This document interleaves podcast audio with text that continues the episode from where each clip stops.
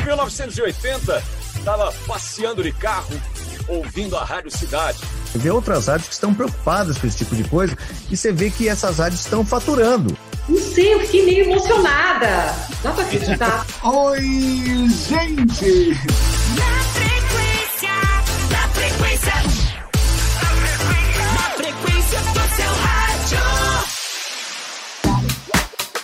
Boa noite, muito bem, sejam noite, bem-vindos. Mais Boa uma edição do Na Frequência do Rádio, né? Né, Mais uma vez estamos aqui no encontro de 15 em 15 dias. Essa live acontecendo aqui 8 e meia da noite, né? 8 e 35 né? Que a gente espera primeiro o William Banner dar boa noite primeiro, para depois a gente dar o nosso boa noite, né? É verdade. Beleza? Mas é isso aí, sejam bem-vindos aí e já aproveita a partir de agora, já começa a compartilhar aí a nossa live para os amigos que gostam de falar, de ouvir sobre rádio também. E você pode participar através do nosso WhatsApp 11 993 925334. Tava esquecendo aqui o número do WhatsApp aqui. Daqui a pouco a gente passa aqui na tela para você anotar e já interagir com a gente. Tá certo? Boa noite, Spaga, tudo jóia? Boa noite, Robertinho. Boa noite, Nilton Moreno. Boa noite aí, ouvintes e noite. espectadores aqui do Na Frequência. Hoje temos um convidado bem bacana aqui, bem legal. Um grande nome aí do rádio, né? Um- uma pessoa que tem uma história bem bacana e com certeza você vai gostar. Mas antes eu quero trazer aqui para você, gente, é, Estúdio Mix Brasil, do nosso amigo Tyler, tá? Referência em design gráfico, filtros e GIFs para Instagram, mídias sociais para grandes, médias e pequenas empresas, tá? O Tyler que faz todo o desenvolvimento da parte visual aqui do Na Frequência, tá? Se você quiser conhecer um pouquinho mais, estudiomixbrasil.com e o portfólio no Insta, Estúdio Mix Brasil. Então, fique ligado aí, porque o Tyler manja muito bem e o design gráfico aí, todo com o Tyler da Estúdio Mix Brasil. Certo, senhor Nilton Moreno? Certo, meu Tô amigo sentindo Milton falta de alguém, hein? Tô sentindo falta Rapaz, de alguém ele- aqui, hein? É, tá com problema técnico, ele acabou de avisar pra gente aqui no, no, no grupo que ele tá com problema técnico, né? Que choveu muito na região dele, onde ele mora. Verdade. Derrubou torre, muita ventania. Feio. E por Verdade. consequência disso, o nosso amigo Caio hoje pode acontecer de no meio da live ele ele conseguir chegar, porque dizem que ia liberar pra ele lá, né? A internet Isso. entre 8 e meia e 9 da noite. Mas a gente aguarda ele com carinho aqui na frequência hoje, com grandes surpresas, né? Nosso amigo tá, tá chegando aqui na live já já. Né, ô, Isso Robertinho? É isso aí. Então vou deixar já passando a bola, sempre o, o, o Caio apresenta, então o Nilton Moreno apresenta aí o nosso convidado. Pode ser? Junto, junto com a Olha gente só. hoje, um cara assim de, de enorme expressão no rádio brasileiro, tá? Um cara que tem muita história boa pra contar pra gente hoje. E nós vamos falar nada mais, nada menos do que com o Paulo Mai, fazendo presença hoje aqui no nosso Na Frequência. Seja bem-vindo, Paulo Mai. Tá chegando. Olá, boa noite, tudo bem com vocês ou não? Tá tudo certo? Boa noite. Paulo Mai. Prazer. Pô, em primeiro lugar, pô, que honra, né? Tá aqui na, na frequência do rádio. Eu, eu só acompanho assim, só as feras, só monstros participando aqui. Tô me sentindo no Roda Viva aqui da, da, da entrevista do rádio, né, cara? Pô, daqui a pouquinho já a vinhetinha né? rolando. Tá? Exatamente. Mas é muito, é, é muito legal quando a gente é muito legal quando a gente para para bater um papo e, e isso é muito bom, ainda mais com gente assim que, pô, é, o Robertinho, né, o Newton, o Milton, Caio hoje a, a distância, né? Ele está em, em alma presente aqui hoje, tá? Ele- Tá offline, mas tá aí com a gente, né? Já já ele Muito entra aí, a gente espera ele. Queríamos certeza. agradecer a sua, a sua, a- o convite, né? É, é, nós recebemos você com todo carinho aqui na frequência, que é um, um canal de deixar registrado, né? O- o- onde já passou muita gente grande, ainda irá passar muita gente, e hoje temos aí a presença marcante do Paulo Mai. E no rádio brasileiro tem uma história para contar pra gente, né? E a gente já pergunta pra você assim, aonde começou a história do Paulo Mai lá atrás? Conta um pouquinho pra Perfeito. gente, um, um release do, do, do Paulo Mai pra gente.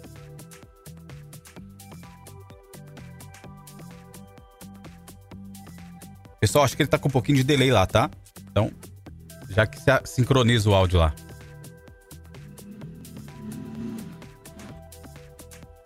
É, eu não, tô, eu não tô te ouvindo direito, tá, tá- tá- tá picotando. Só faz a pergunta novamente Tá. aí que eu acabei não ouvindo. Deve estar com um delay lá. Mas eu, eu- eu- eu refaço a pergunta aqui. a- a- o, na frequência tem, tem essa característica de. Tá, tá, tá conseguindo ouvir? Tô, tô, tô vendo. Então, o na frequência tem essa característica de, de, de resumir um pouco, logo no começo do- do- do- das entrevistas, um pouquinho do que. De onde a- as figuras que a gente entrevista aqui, né? E o Paulo Maia aconteceu na onde? Né, Nesse mundo rádio, desse planeta rádio aí. Ah, então, eu, na, na verdade, eu, eu comecei eh, na cidade de Pederneiras, onde estou agora, inclusive, né? Saí de São Paulo faz uns 5, 6 anos. Resolvi morar no interior de São Paulo novamente, né? Na minha cidade natal. E passar esse tempo por aqui, daqui a pouquinho já estou indo para outra novamente, né? E comecei aqui, numa rádio chamada eh, Cultura. Eu tinha 13 anos na época. Eh, eu sempre falo, né? A minha família sempre me incentivou muito. Eu tive tios que eram do rádio, eh, parte de mãe, né? E eles sempre me incentivaram. Na verdade, eu ia sempre até a rádio, ou, sempre ficava ouvindo a rádio, né? Eram locutores eh, da área sertaneja, né? Aquele sertanejo raiz e tal. Era muito legal de ouvir. Depois, o meu irmão, o, J. Mai, ele acabou também assumindo um horário na, na emissora. Ele fazia outras coisas, né? Ele trabalhava em banco e tal, mas ele gostava de fazer rádio também. E eu acabei, um dia ele falou: Paulo, sai pra rua aí, entrevista as pessoas, mas não precisa falar nada, não. Só, só entrevista as pessoas e para você ir pegando né, o jeito e tal. E eu comecei a entrevistar as pe- pessoas na rua, perguntando várias coisas, né? Coisa de criança, né? 13 anos. E essas entrevistas iam pro ar. Daqui a pouquinho eu comecei a fazer parte também da área esportiva da rádio. Passei a ser repórter de campo com 13 anos de idade. É, nessa época foi 77, por aí. E eu tive era uma responsabilidade grande, cobrir- É, pois é, eu acabei cobrindo. é, era sempre assim, era 15 de Jaú contra Palmeiras, Corinthians, alguma coisa. E o Noroeste, que é a outra cidade, Bauru, aqui ao lado, né? Contra Corinthians, era tudo primeira divisão e tal. Então a rádio ia para lá, eles iam narrar e eu ficava ali na reportagem de campo. E acabei entrevistando na época muita gente legal, desde Ademir da Guia, Sócrates, Zenon, enfim, toda aquela turma clássica dos anos 70, né? Grande safra dos moleque. 70, né, Paulo Maia? Não é? A grande safra de craques aí, que legal. E ele vendo Era- isso, tudo isso de perto, né? É, eu tive o prazer de ver ah, o meu Corinthians ali, né? No, no, estreiei Boa. basicamente no ano que o meu Coringão ganhou o Campeonato Paulista, né? Depois de 23 anos. E eu tava, eu estava cobrindo aquele campeonato com 13 anos. Então, foi muito legal. É, eu- a partir dali que eu comecei a, a deslanchar e, e a curtir, fazer programas de rádio aqui na Cultura também. E a partir daí começou. Aí, aí foi a Olha minha que bacana.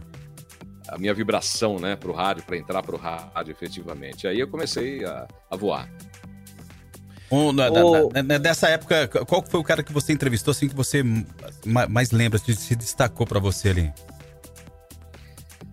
Olha, é, foram os jogadores é, da- do campeonato, né, na época, né, é, desde Palinha, Zenon, Sócrates, Vladimir, é, Basílio, é, Olha quem o cara entrevistou. do Palmeiras, né, Ademir da Guia, é, cara, era, era muita gente boa naquela época, né, a gente depois que foi pro Guarani, o capitão, é, que t- jogava no 15 de Jaú, Marola, enfim, aqueles jogadores todos que faziam parte daquele campeonato, né, de, de 77 e quando eu comecei efetivamente ali. Depois eu passei para ser é, plantão esportivo. Eu fui o mais jovem plantão esportivo do rádio aqui no, no interior. Eu ficava ali com dois, três rádios ao mesmo tempo, um da curta, um da média. long- Cara, era uma loucura. Eu adorava fazer aquilo já, né?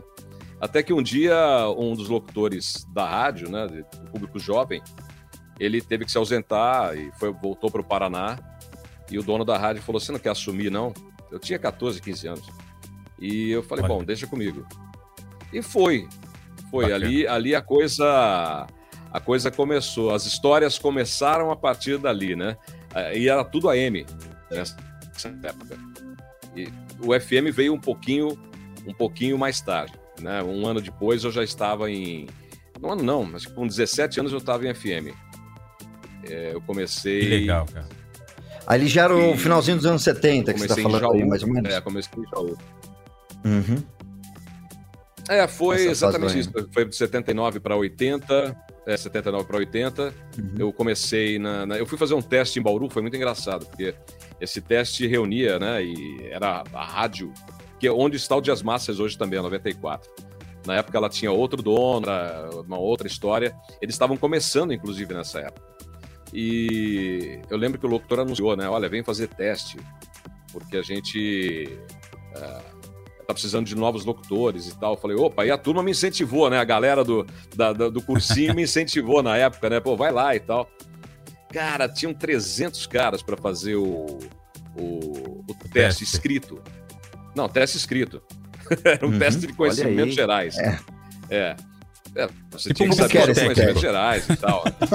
É o psicotécnico Como da esse Transamérica. Era, era, era uma loucura, exatamente. Era uma loucura, porque tinha pergunta de, de, sobre, sobre política, tinha sobre esporte, eh, sobre atualidades, né, o que estava acontecendo no mundo, etc e tal. Então você tinha, eu passei entre os 30 que, que eram para passar, aí depois eu fui para fazer a área de, de, de teste de locução, né? E quando o dono que estava ali fazendo a- o teste, ele me ouviu, foi engraçado isso, porque eu abri a boca, eu falei, tá, sei lá, 94, bababá. Ele falou, "Pá, para, para, para, para, vem pra cá.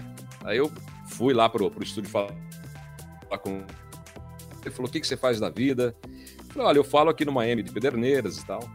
Pô, que legal. E sua família? Eu falei, ah, também, falo em rádio, mas o pessoal, a maioria trabalha em banco. Ele falou, boa. Pega uma apostila do Banco do Brasil, vai, estuda, porque locutor você não vai ser nunca. Nossa, Eu falei, Falou isso pra você? Caramba. bacana. Caramba. Muito obrigado Que pela estímulo, força. né, meu? Falou, falou. Mas posso te falar, ô, Aí- Paulo Maia, é engraçado, você, você... Não, mas, Diga, pode... não, mas você sabe Conclua, que conclua. foi o melhor estímulo. Aham. Uhum. E, e- e sabe que, que é interessante? Não, pode falar, pode falar O mesmo. que você trouxe aí e, e me veio é, quando eu comecei em rádio. Inclusive, na primeira rádio que eu comecei aqui, eu, eu sou de São Paulo, mas moro muito tempo aqui no litoral. Eu comecei, a minha primeira rádio que eu trabalhei aqui foi a Rádio Verão FM, inclusive os mesmos donos eram os donos do Diário do Grande ABC, da Escala, né, que da família Dotto, né, eu trabalhei com a família Dotto aqui. E aí o que acontece? Quando eu fui fazer meu teste ali, um primeiro teste na rádio, eu cheguei lá e eu tava conversando com um rapaz lá, e depois eu fiquei sabendo que o rapaz era o grande, era o dono da rádio, que era o Keller Dotto, que era o dono, né? E eu ali, moleque, com 16, 15 para 16 anos, fui fazer um piloto. Aí eu fui lá, né, falei assim, olha, eu quis vir fazer, mas você tem o registro? Aí o registro, registro, que registro? O registro de locutor. Falei assim, não, eu não tenho, eu vim aqui, eu gosto de ouvir a rádio, eu vim fazer um teste para locutor. Aí ele me olhou, assim, me mediu cima a baixo, mas você tem que ter experiência tal, enfim. Então, assim, ele me viu assim como um moleque, né? Como um moleque curioso. Né? Então, assim, eu também falei, não, mas eu vou tentar, eu vou conseguir. Eu vou, não vou A deixar vontade barato, era não. maior, né, do que A o não. vontade era maior. E aí eu fui tentando, tentando. Depois de alguns anos eu consegui entrar nessa rádio aí. Começou toda. Mas é, é esse primeiro momento que a gente se sente meio desafiado, né, ô Paulo? A gente né, tem a tendência de, não, eu vou conseguir. Agora, meu, é um desafio pra mim. É bem por aí, né? Foi bem por aí pra você, né? É, foi isso mesmo. Foi, Uhum. foi isso mesmo. Eu acabei. Eu, eu voltei, obviamente, muito triste para a cidade, né? Para casa. Até que eu encontrei um outro locutor aqui da, da Rádio de Pederneiras que falava numa rádio AM de Jaú. E ele falou: Paulo, tá, ah, ah, o pessoal tá abrindo a primeira FM de Jaú. Por que Você não vai lá fazer um teste? Aí eu Que legal. peguei, na época, o ônibus, né? Fui, é, fui até lá. É, ele indicou o dono da rádio. Cheguei lá, o seu Alides Fabres, o Alderi. E eles me ouviram e falaram: olha, você tem uma alguma coisa especial. Você quer fazer um horário aí na, na, na FM? A gente vai inaugurar a, a FM. Pô, legal, né? Ele falou: que horário que você pode fazer? Eu falei: ah, eu estou fazendo agora o tiro de guerra, não é exército, né? Era o tiro de guerra naquela época. Eu Vai, falei: eu posso fazer de sábado. É, eu faço eu faço em Pederneiras durante a semana, faço tiro de guerra e no sábado eu venho para cá fazer. Ele falou: olha, mas eu não posso pagar nada. Cara, não tem problema nenhum. Eu pegava disco de amigo, loja, correntinha de ouro, aquelas coisas todas. Eu ia pra lá pra FM, né? Eu fui, eu fui o, primeiro locutor FM de, de FM em Jaú, né? E, e ainda tinha o operador. E era Isso um que eu te perguntar. grande, Falava sabe? e operava, era separado ainda, né? Nessa situação ainda era o As operador mesonas, separado do locutor. botõezões e tal. tipo É, aqui. não, era enorme. Tinha toda aquela discoteca, cartuchos e tal. E eu, eu ficava lá dentro, né, no, no estúdio. Era, era bem grande. E eu comecei a fazer umas, umas loucuras ali na época. Já, sei lá, cara, já me- eu era meio maluco. Eu comecei a receber no sábado à tarde, onde eu fazia, né? A visita de caras de banda, sabe? Banda de baile. O pessoal começou a ir até lá na rádio. Pô, tem um locutor aí, que legal, uma FM. Então um dia eu falei pro cara, meu, traz a banda. Né, Puxa. acompanhar também e tal. Não, o, o, o cara, o, o cara ele entendeu. Eu fiz o convite para que ele fosse com a banda lá bater papo com a gente, né? O cara levou os instrumentos todos. Instrumentos pra E tocar. aí, aí eu falei, pô, já Com o microfone? com um microfone só, cara. Olha, mas ele, a, hora que, a hora que eu cheguei, a hora que eu cheguei na rádio, tava todo mundo em frente com, com tudo que você pode imaginar, né, cara? E foi Nossa. muito legal, um, o primeiro acústico de, de Jaú. assim. E aí todo sábado, todo sábado começou a ter aquele, aquele envolvimento com as bandas e a audiência começou a aumentar. Que legal. né? Bacana E, e foi uma é coisa legal. muito legal que depois. É, aí depois de Jaú, é, eu acabei, acabei com a vontade de fazer Morada do Sol FM em Araraquara, Olha, mas para mim também era meio impossível. Eles fizeram um teste lá. Eu, é, eu sei que de Jaú foram, sei lá, só de Jaú. Eu Acho que todos os locutores foram. Eu não fui porque eu estava no tiro de guerra. Eu não, não tinha como fazer um teste em Araraquara.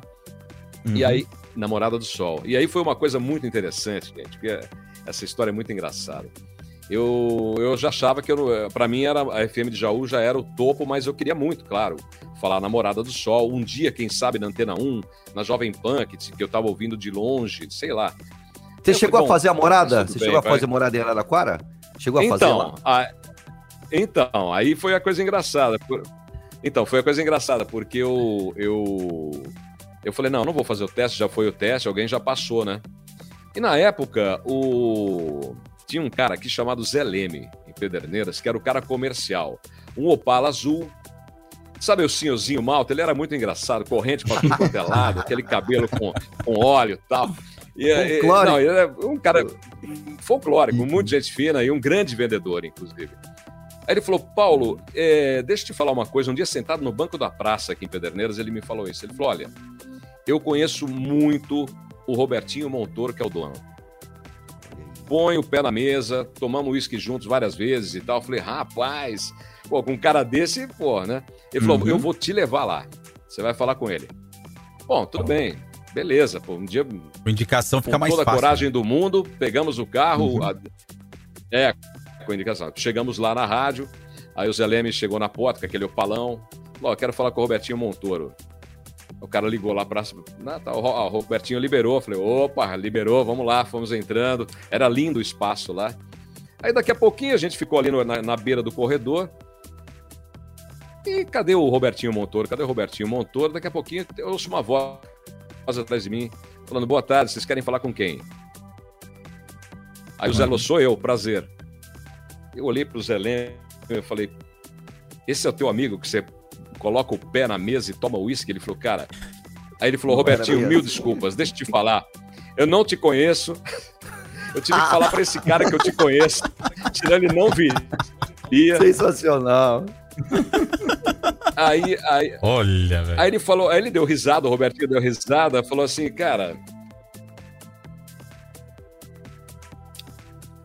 E o diretor tava vindo, um cara chamado Irineu Toledo. Vocês entrevistaram Ah. já também. Olha sim, aí, é o Irineu, o Irineu muito chega e fala. É. Aí o Irineu chega e fala assim: Ô rapaz, tudo bem? Ele falou: Cara, você é o Paulo que tá na, na rádio de, de Pederneiras, lá em, em Jaú? Eu falei: Sou. Ah, eu ouvi você. Eu falei com o Paulo Roberto e tal, aí eu liguei os pontos. O Paulo Roberto era amigo do, do Zé Leme, e pá, pá, pá, aí os pontos foram todos ligados, conectados. Eu fiz o teste, o Robertinho gostou de mim. Eu saí do tiro de guerra em Pederneiras, faltando um mês para terminar, e acabei indo para Araraquara num exército, efetivamente, 300 caras. Imagina um mês, perdi a minha insígnia de cabo na época, e. Mas foi assim, foi, fiquei um mês fora do ar, eh, treinando para tirar aquele R de Pederneiras, né? Então o cara fala que você não fala vírgula. Você tem que falar vírgula, vírgula. Caneta, caneta na boca, caneta na boca, um mês e tal, testando.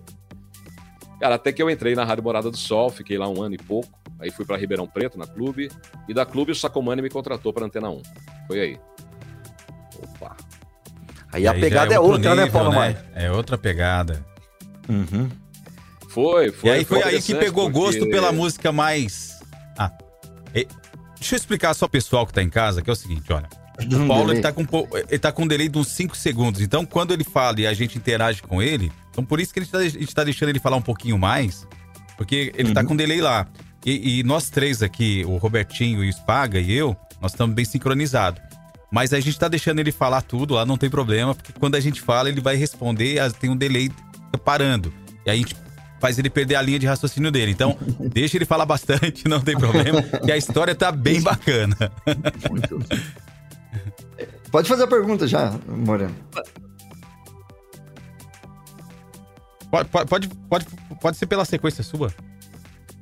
Vamos lá, então. Aí, é... depois dessa, de- dessa fase aí, né? Estava falando que foi o primeiro locutor de FM e durante toda. a- Agora, né, nesse momento, você estava falando desse teste, né? Como que era, Pa- Paulo Maia, esse teste teórico, né? As rádios exigiam um pouco isso. Como que era para poder entrar na rádio nesse momento? Não, na verdade não. Na verdade, o... eu só fiz o teste teórico em Bauru, que foi na, Ah, tá. na, na 94.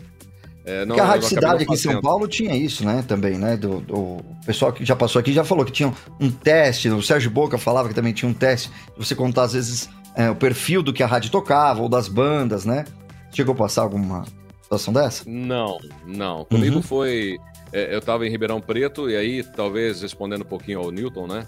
É, Uhum. O gosto pelo, pelo, pelo, pela música mais sofisticada, vamos dizer, a black music, a soul music, ela veio quando eu estava em Ribeirão Preto, efetivamente. Né? Bom, eu já tinha isso quando a gente fazia, eu fazia aqui em Pederneiras ah, alguns bailes, domingueiras que a gente gostava de fazer, então já tocava tudo lá de 77, então já tinha muita coisa disco, né? Chegando para cá. Então eu já gostava muito daquilo. Em Ribeirão Preto foi muito legal, porque eu era patrocinado das 11 até meio-dia por uma ótica. E depois do meio-dia até as três tinha um patrocínio exclusivo de uma disco, na época, chamada Geração Jovem. Essa geração jovem era do, ah, do Vessi. E ele, o Wilson, o Wilson é tio do Banana, né? O, o, o, o, o Banana era um moleque na época, eu, eu, a gente fazia um grande sucesso na Clube FM naquela época. E o Banana sempre ia pra rádio, porque como o tio patrocinava, né? É aquela história, vou ficar por aqui, né? Pra ver como é que vocês fazem aí, né? E ele nunca tinha feito rádio, né, naquela época. Então ele sentava ali na, na, na parte dos discos, né? E ficava vendo eh, eu trabalhar durante todo aquele período, né? Até outro dia ele falou uma coisa interessante, eu fui o primeiro professor dele, né?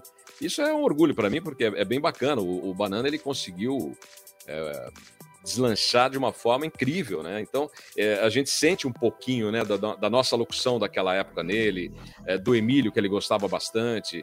Então, ele- foi pegando bastante essa, eh, essa motivação também para fazer o rádio, né? E a gente fazia todo final de semana, era quinta, na verdade, começava quinta em boates, sexta, sábado, domingo, a gente fazia domingueira, fazia o sábado, e só tocando música boa, só discão importado, só aquelas coisas incríveis, né? E a partir daí eu comecei a gostar. Quando o Sacomani foi para Ribeirão Preto, ele me ouviu e falou: Paulo, quero que você vá para Antena 1. Hum. E ali foi uma briga louca, né, para eu poder sair da clube. O Pisani não queria que eu saísse. Foi bem interessante, uma briga que eu nunca tinha tido na vida, né? Tipo, do, donos, diretores de rádio, falando, não, ele fica, ele, ele vai, ele fica, ele vai. É um caminho natural, Mas, né? É, E eu gostei, porque foi uma coisa ah, é, in- interessante, porque você começa a ver o teu valor ali para a rádio, né? E para o rádio também. E aí o Sacomani co- conseguiu ganhar a luta, né? A briga, e eu acabei indo para Antena 1, cheguei na Antena 1 em 81, 81 para 82, e e comecei ali antes de ir para Pan. Agora, agora nessa época, descobrimos. ô- Deixa eu rapidinho aqui, ô, ô, Tá. Newton. Nessa época que você chegou em São Paulo, que você chegou na Antena 1, você começou a ouvir, quem que você começava a ouvir ali, da galera que você ouvia? Quem que você pegava uma certa referência daquele, daqueles grandes nomes do rádio ali, nessa década de 80? que você teve, teve alguém que você teve uma referência, ó, eu vou nessa linha, né? Gosto, acho bacana. Diga lá. Até então era um cara que tava no, no interiorzão, né? Não tinha muita referência, né? E depois, com essa mudança, começa a ouvir no- novas, novas vertentes, né?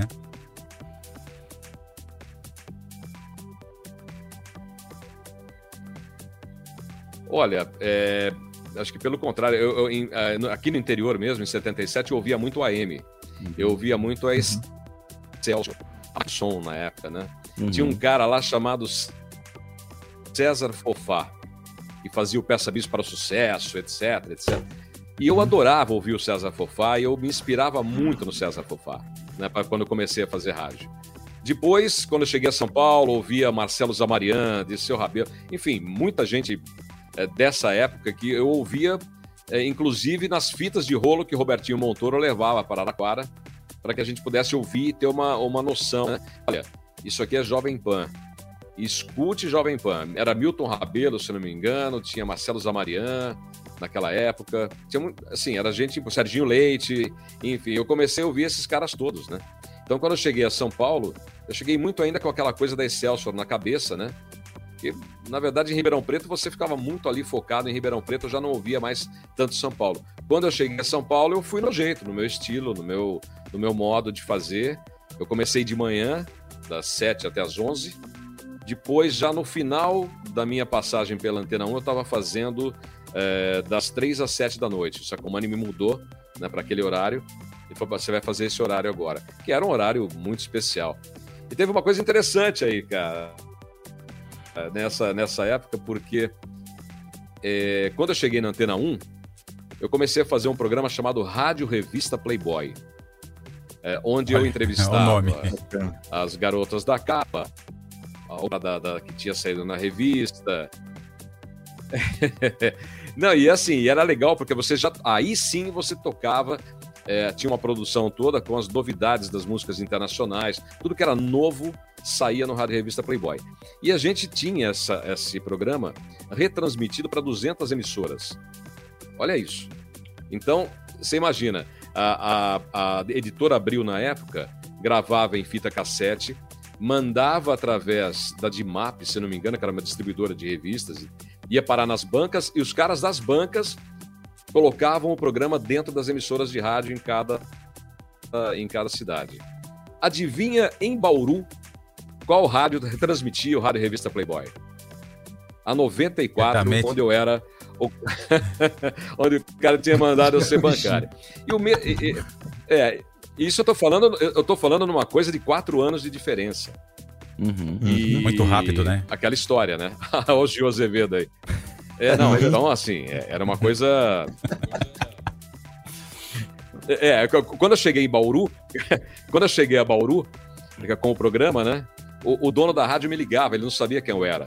Ele falou, cara, que programa incrível, que maravilha, que locução. Eu já chamei meus locutores todos e você vai ser a referência da rádio a partir de agora e tal. Você tem que fazer uma palestra aqui em Bauru. Você vê que coisa, né? Bauru nu- nunca gera um cara como você, por exemplo. Eu falei, pô, ele falou, de onde você foi para São Paulo? Eu falei, cara, de Ribeirão Preto. Eu não contei para ele, eu não contei mentira alguma. Eu Você tava em Ribeirão era? Preto. Ele falou, ah, eu sabia, só Ribeirão mesmo para mandar tanto locutor assim para São Paulo e tal, né? E eu fiquei um ano dentro da rádio, até que um amigo em comum, o Gerson de Souza, contou para ele quem eu era.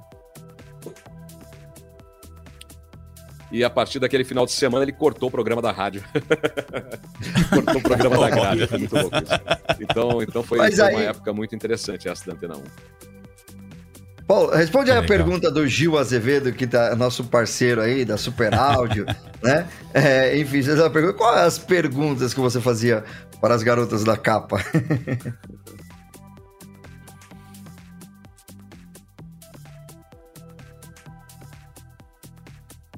Pequeno atrasinho, pessoal. Olha, eram as perguntas mais improváveis, né? Como é que você começou, né? Aquele talento todo, né? Que elas tinham, de, de modelo e tudo mais. E, era, e eram assim, eram, eram super celebridades mesmo, né? Na, naquela época. Então você tinha uma. uma... Peraí que tá entrando alguma coisa aqui no meu. Um momentinho só. Tá tudo bem aí? Vocês estão me ouvindo? É, o, o que acontece? Né? O, o- que acontece? Você fazia todos os, os tipos de perguntas, né? De, de onde que ela veio, como que ela começou a carreira dela de modelo, etc e tal, o que, que ela planejava, é, novela. Ih, deu uma. Tá dando load nele lá. Quero aproveitar Isso, é. então, é, é, agrade- fazer um agradecimento aqui, o, o Robertinho Spaga, ao pessoal do Tudo Rádio, que deixou registrado também essa, essa e também a próxima live, que, que é uma surpresa bacana que vai ter aqui, aqui no Na Frequência. E o pessoal tá convidado a entrar no tudorádio.com. É um grande site onde tem muita informação sobre o Planeta Rádio no Brasil e fora do Brasil também, viu? E nós estamos lá em destaque no Na Frequência com essa edição de hoje, 9 de setembro de 2021. Estamos em destaque lá na, programa, na, na, na programação do, do, do pessoal do Tudo Rádio. As notícias, né, do, do dia, né? As Enfim. notícias do dia, tudo que acontece no mundo rádio. O Daniel que é um parceiro aqui do Na Frequência há um bom tempo, né, com a gente, desde o começo do projeto, né? E, e aí ele reforça sempre as nossas lives, e nessa edição também reforçou as lives passadas que ficam aí é, disponíveis para vocês aqui no canal do YouTube.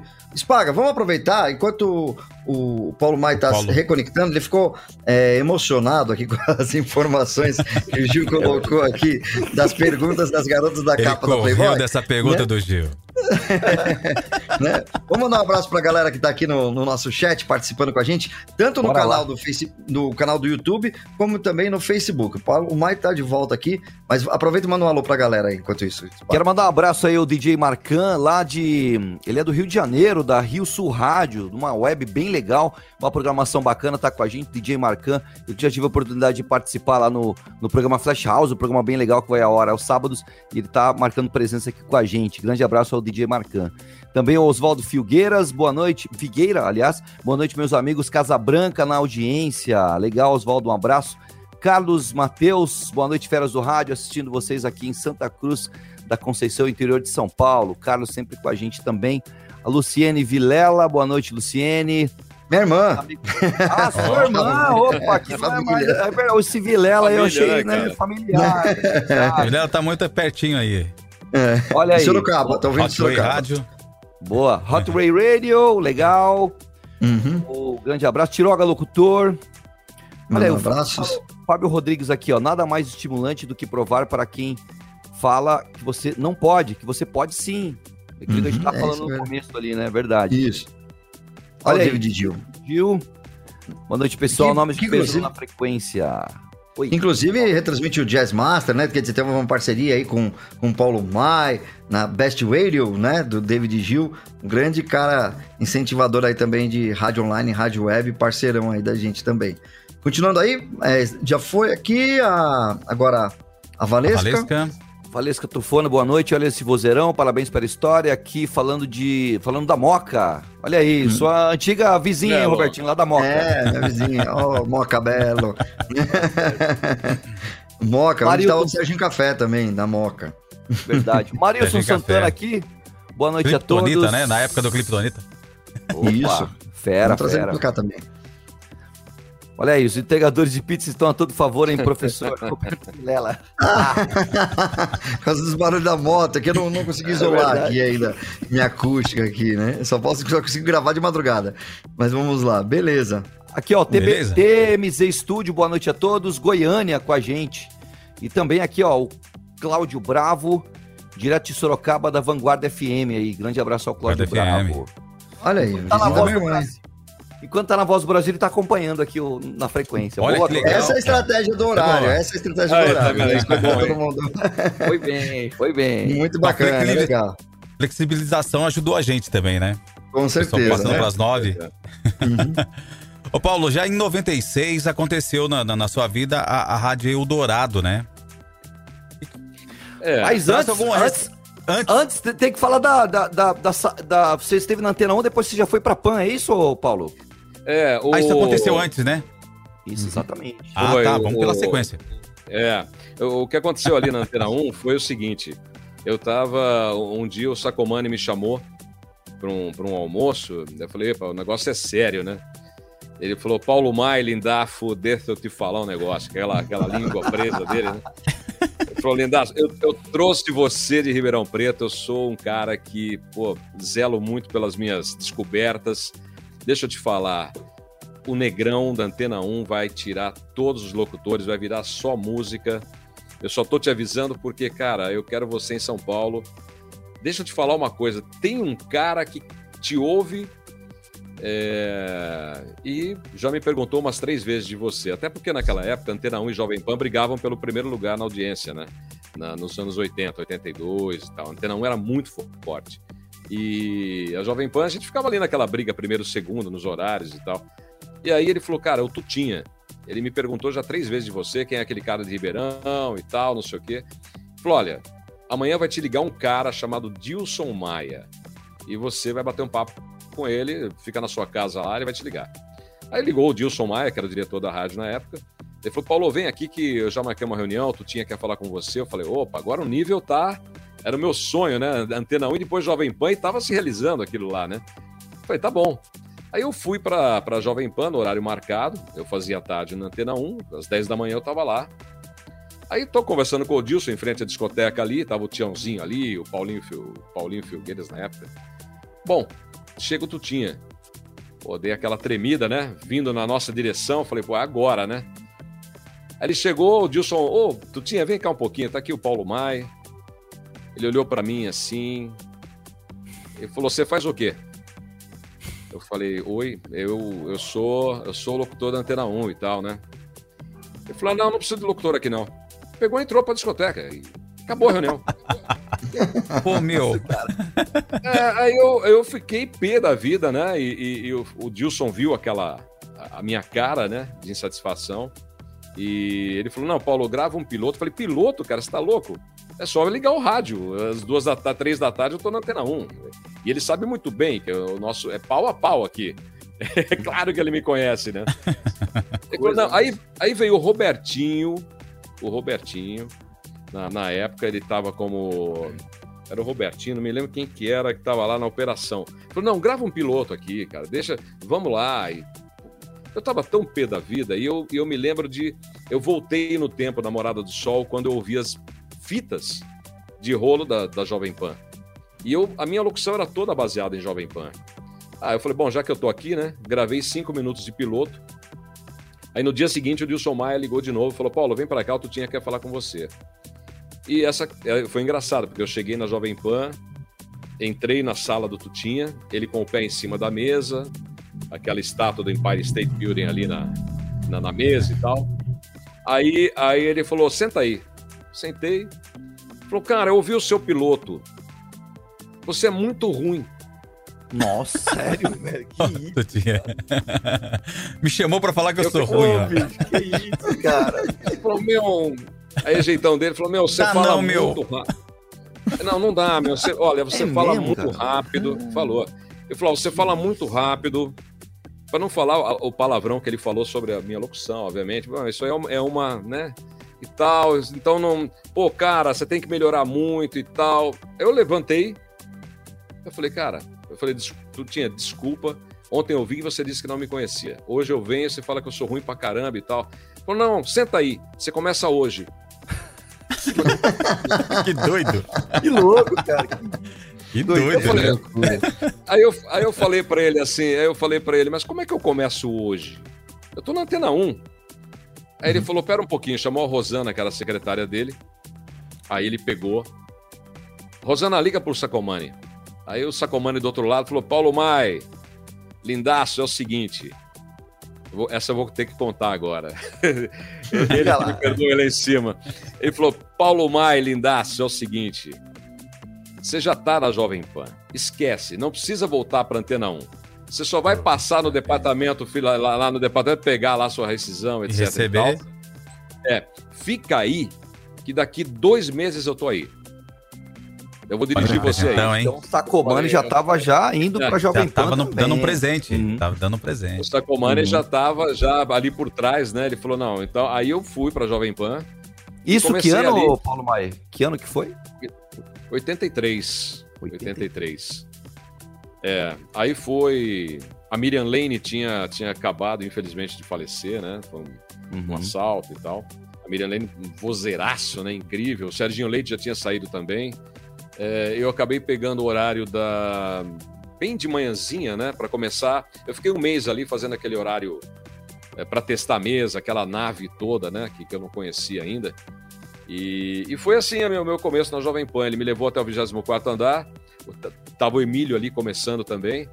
Eu falei, Emílio, mostra pro Paulo aí que ele vai começar hoje, aquele jeitão dele. Aí, é, aí eu já tava ali, já, tá tudo bem, né? E, e acabei ficando na PAN até 88, quando, uh, quando eu saí para fazer outras coisas.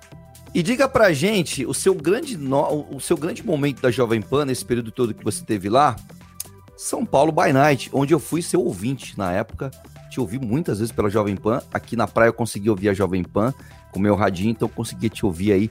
Conte um pouquinho dessa experiência, desse grande, essa grande referência do rádio que a gente tem aí dos anos 80, que foi o São Paulo by Night. Diga pra Pois nós. é. É, o São Paulo by Night ele foi um presente porque eu fazia outro horário na, na PAN, né?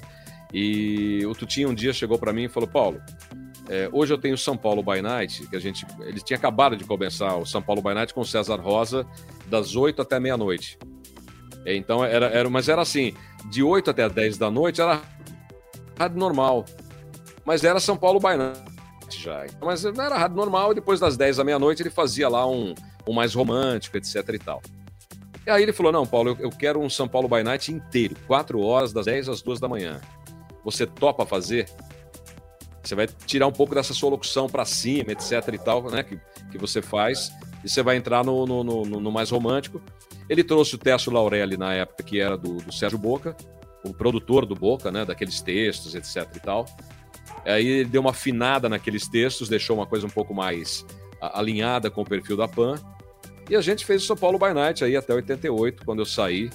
E eu acho que logo depois, acho que foi mais uns seis meses, o, o by Night acabou, né? Foi uma, foi uma, foi uma experiência bem, bem marcante, assim, porque, cara, aconteceu de tudo ali no São Paulo by Night. Era uma, era uma loucura. Muitas Você tinha- histórias, né? Muitas histórias é, você aí pra. tinha, você tinha, você tinha na época, você tinha uma, uma, como é que vamos dizer? Quantas emissoras de rádio você tinha nos anos 80? Você tinha 10, 13 boas No emissoras. máximo aí, né? E- É, e das 13 você tinha Disputando por audiência, né? é, você tinha Uhum. seis ali, né? Cidade, sei lá, tinha Transamérica, tinha é, Manchete, se não me engano. A Band, que era Bandeirantes, Band, talvez, Band, né? é. Então você tinha um né? milhão de ouvintes te ouvindo. Não era É, Hoje você tem 300 mil, você é maravilhoso, 200 mil. Uhum. Mas era um milhão de pessoas te ouvindo, mesmo, de Uhum. verdade. A cidade tinha um milhão, a PAN tinha um milhão, a Globo. Então era uma Uhum. coisa muito louca. Então você tinha realmente um volume de, de audiência, né? Muito louco, muito, muito incrível. E amanhã, né, do, do, do, do rádio, que era também audiência forte, como a noite também, depois do, desses horários do jornal, essas coisas assim, é, chegava a ultrapassar até a audiência da, da televisão, né? Tinha, era muita. Até então, Força, a- a- né? a- é isso que eu ia falar. A televisão até tinha o lance da manutenção, da, da madrugada. Isso ajudava na audiência também do, do rádio, né? O rádio Tinha, também tinha tinha, né? Mas, mas veio, ficou primeiro 24 horas no ar, né? Ali Mas foi, uma enfim. coisa, ali foi uma coisa interessante quando teve uma. uma... Antes do São Paulo by Night, eu, eu fazia, nessa época que eu comecei, né? A fazer de manhã, né? Então, seis horas Uhum. da manhã, o que acontece? Você eh, você tava tocando música pro cara dormir ainda. Tinha aquela coisa da madrugada ser música pro cara dormir, né? Eu já Uhum. gostava muito daquelas coisas de, de, de, de- de conversa, de bate-papo e tal. E um dia faltou programação na rádio. Faltou programação que vinha no papel ali, ficava na, na, na, na, na- na porta, né? Era muito louco. Então, como faltou, eu falei, cara, eu vou pegar o que eu tiver na frente aqui. Peguei todos os cartuchos ali de anos 80 mesmo. É, Whispers, Earth, and Fire. Só imagina a pancada que era. era porque hoje é um grande flashback, mas era um MIDI. Né? Eu comecei a fazer, imagina, seis da manhã, and the beat goes on, né? E eu fui naquela vibe até às sete horas da manhã. E, e ninguém falou nada, cara. Porque diziam que o Tutinha ouvia todo dia e tal. Eu falei, bom, o Tutinha não ouviu. No dia seguinte, eu, a programação tava lá com aquelas mesmas músicas pro cara dormir. E eu ia lá na Paulista, lá de cima, eu via a Paulista toda lotada, né, cheia já. Falei, cara, o cara não tá ouvindo música pra dormir, né? Eu fui lá e troquei de novo e mandei pau em programação do, do jeito que eu Por queria. conta por conta e risco, né? Uhum. Aí o, o, o, o, o programador ficava. É, o, Mar, o, Mar, o Marcelinho todo feliz, Parada, né? filho do Marcelo Parada, né? É, o, o, o Marcelo Parada, que depois foi diretor da banda, esse presidente até, na época ele era. Ele levava para o Jornal da Manhã todas aquelas folhas em papel com xerox. Xerox não, como é que fala? Papel carbono, né? E eu É, peguei um dia, cara, eu peguei para ele só a headline, só a headline. Ah, Hoje acontece isso, amanhã. Cara, eu peguei e comecei a falar entre as músicas. Aquilo tudo eu fiquei uma semana fazendo. Na sexta-feira, reunião. Aí o Tutinha, todo mundo, né? Ele falou da rádio inteira, etc. Eu falei, ufa, saí bem dessa, né? Ele não ouviu, deixa eu ficar quieto. Segunda-feira eu volto a fazer o normal, né? Aí terminou, foi todo mundo embora. Ele falou, Paulo Mais, senta aí. Eu falei, rapaz, agora foi. De novo. Agora Que vai. Ele falou, meu, o que você tá fazendo às seis da manhã? Pé na mesa, a Eu estátua. falei, não, Tutinha, que faltou programação. É. É. Eu falei, não, é que faltou programação, e aí, sabe o que acontece? Eu troquei e tal. Ele falou, a semana inteira faltou programação? Eu falei, não, Ai. Tutinha, desculpa, eu troquei mesmo. E... Ele falou.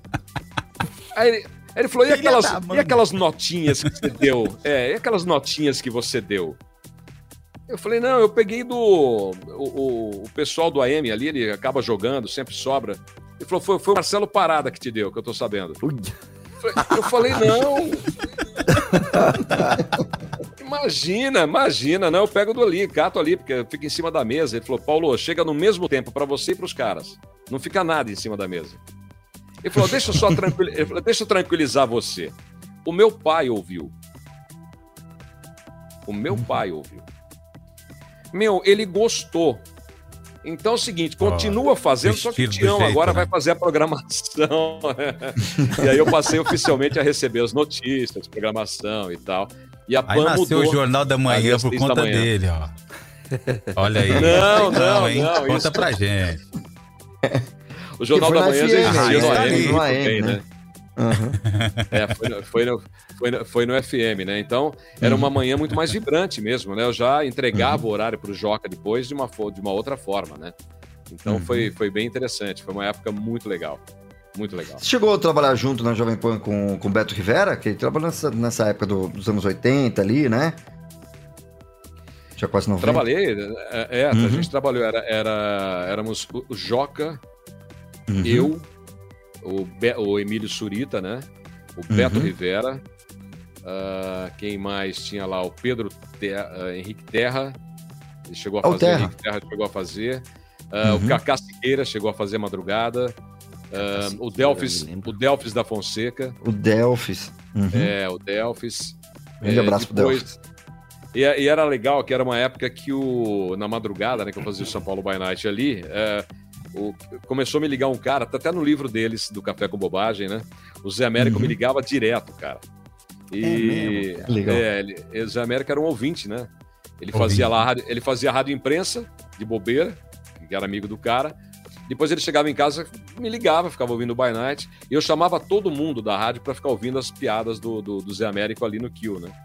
E aí Uhum. foi, cara. eh, um dia o Sacomani falou: Ó, preciso de um humorista na rádio. Tu tinha quer humor, quer humor. Eu falei: Olha, eh, Arnaldo, eu, eu vou trazer um cara que é meu ouvinte, né? Aí todo mundo deu risada na época. Pô, ouvinte, né? Não, vou trazer. Eu convidei o Zé Américo três vezes. E ele achou que era. Ele fazia tanta sacanagem que ele achava que aquilo era uma sacanagem com ele. Eu falei, não, Zé, pô, vem pra cá que vem fazer um teste aqui e tal. E ele foi, é, passou, obviamente, começou ali, chamou o Pardini, chamou o Ivan, é, já tinha a Rosana Herman fazendo texto na época, se juntaram ali e criaram uma equipe de humor fantástica naquela época. Foi muito legal.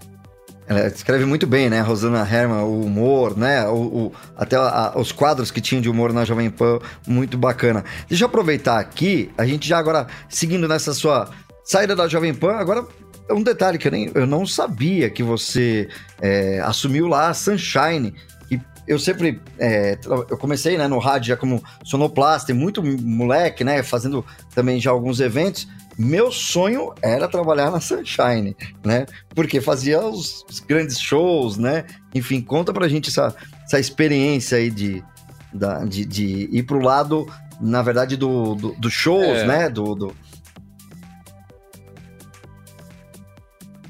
É, eu, eu, eu saí da, da PAN exatamente por uma briga com o Tutinha, porque eu acabei fazendo um evento sozinho na época, que era o show do Fábio Júnior no AMB.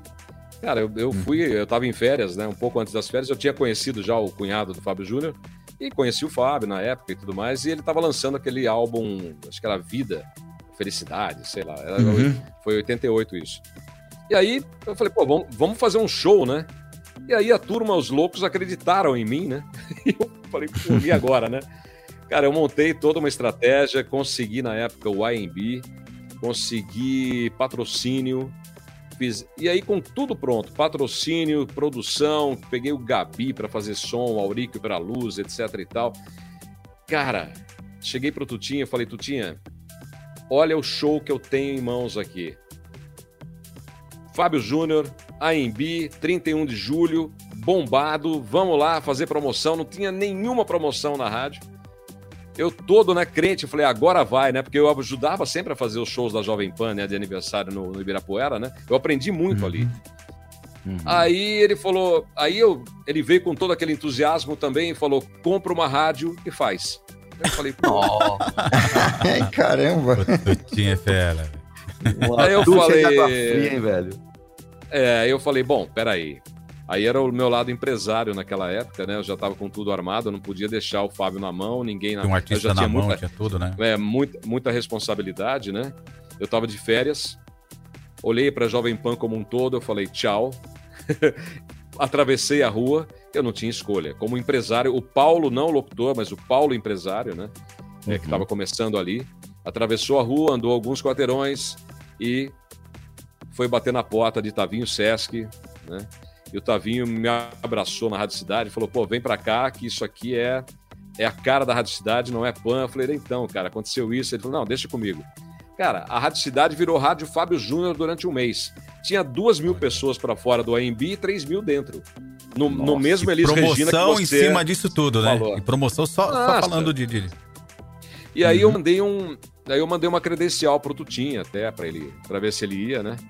Mas ele não foi, infelizmente. aí quando eu voltei, eu voltei um dia depois né, para a rádio, né?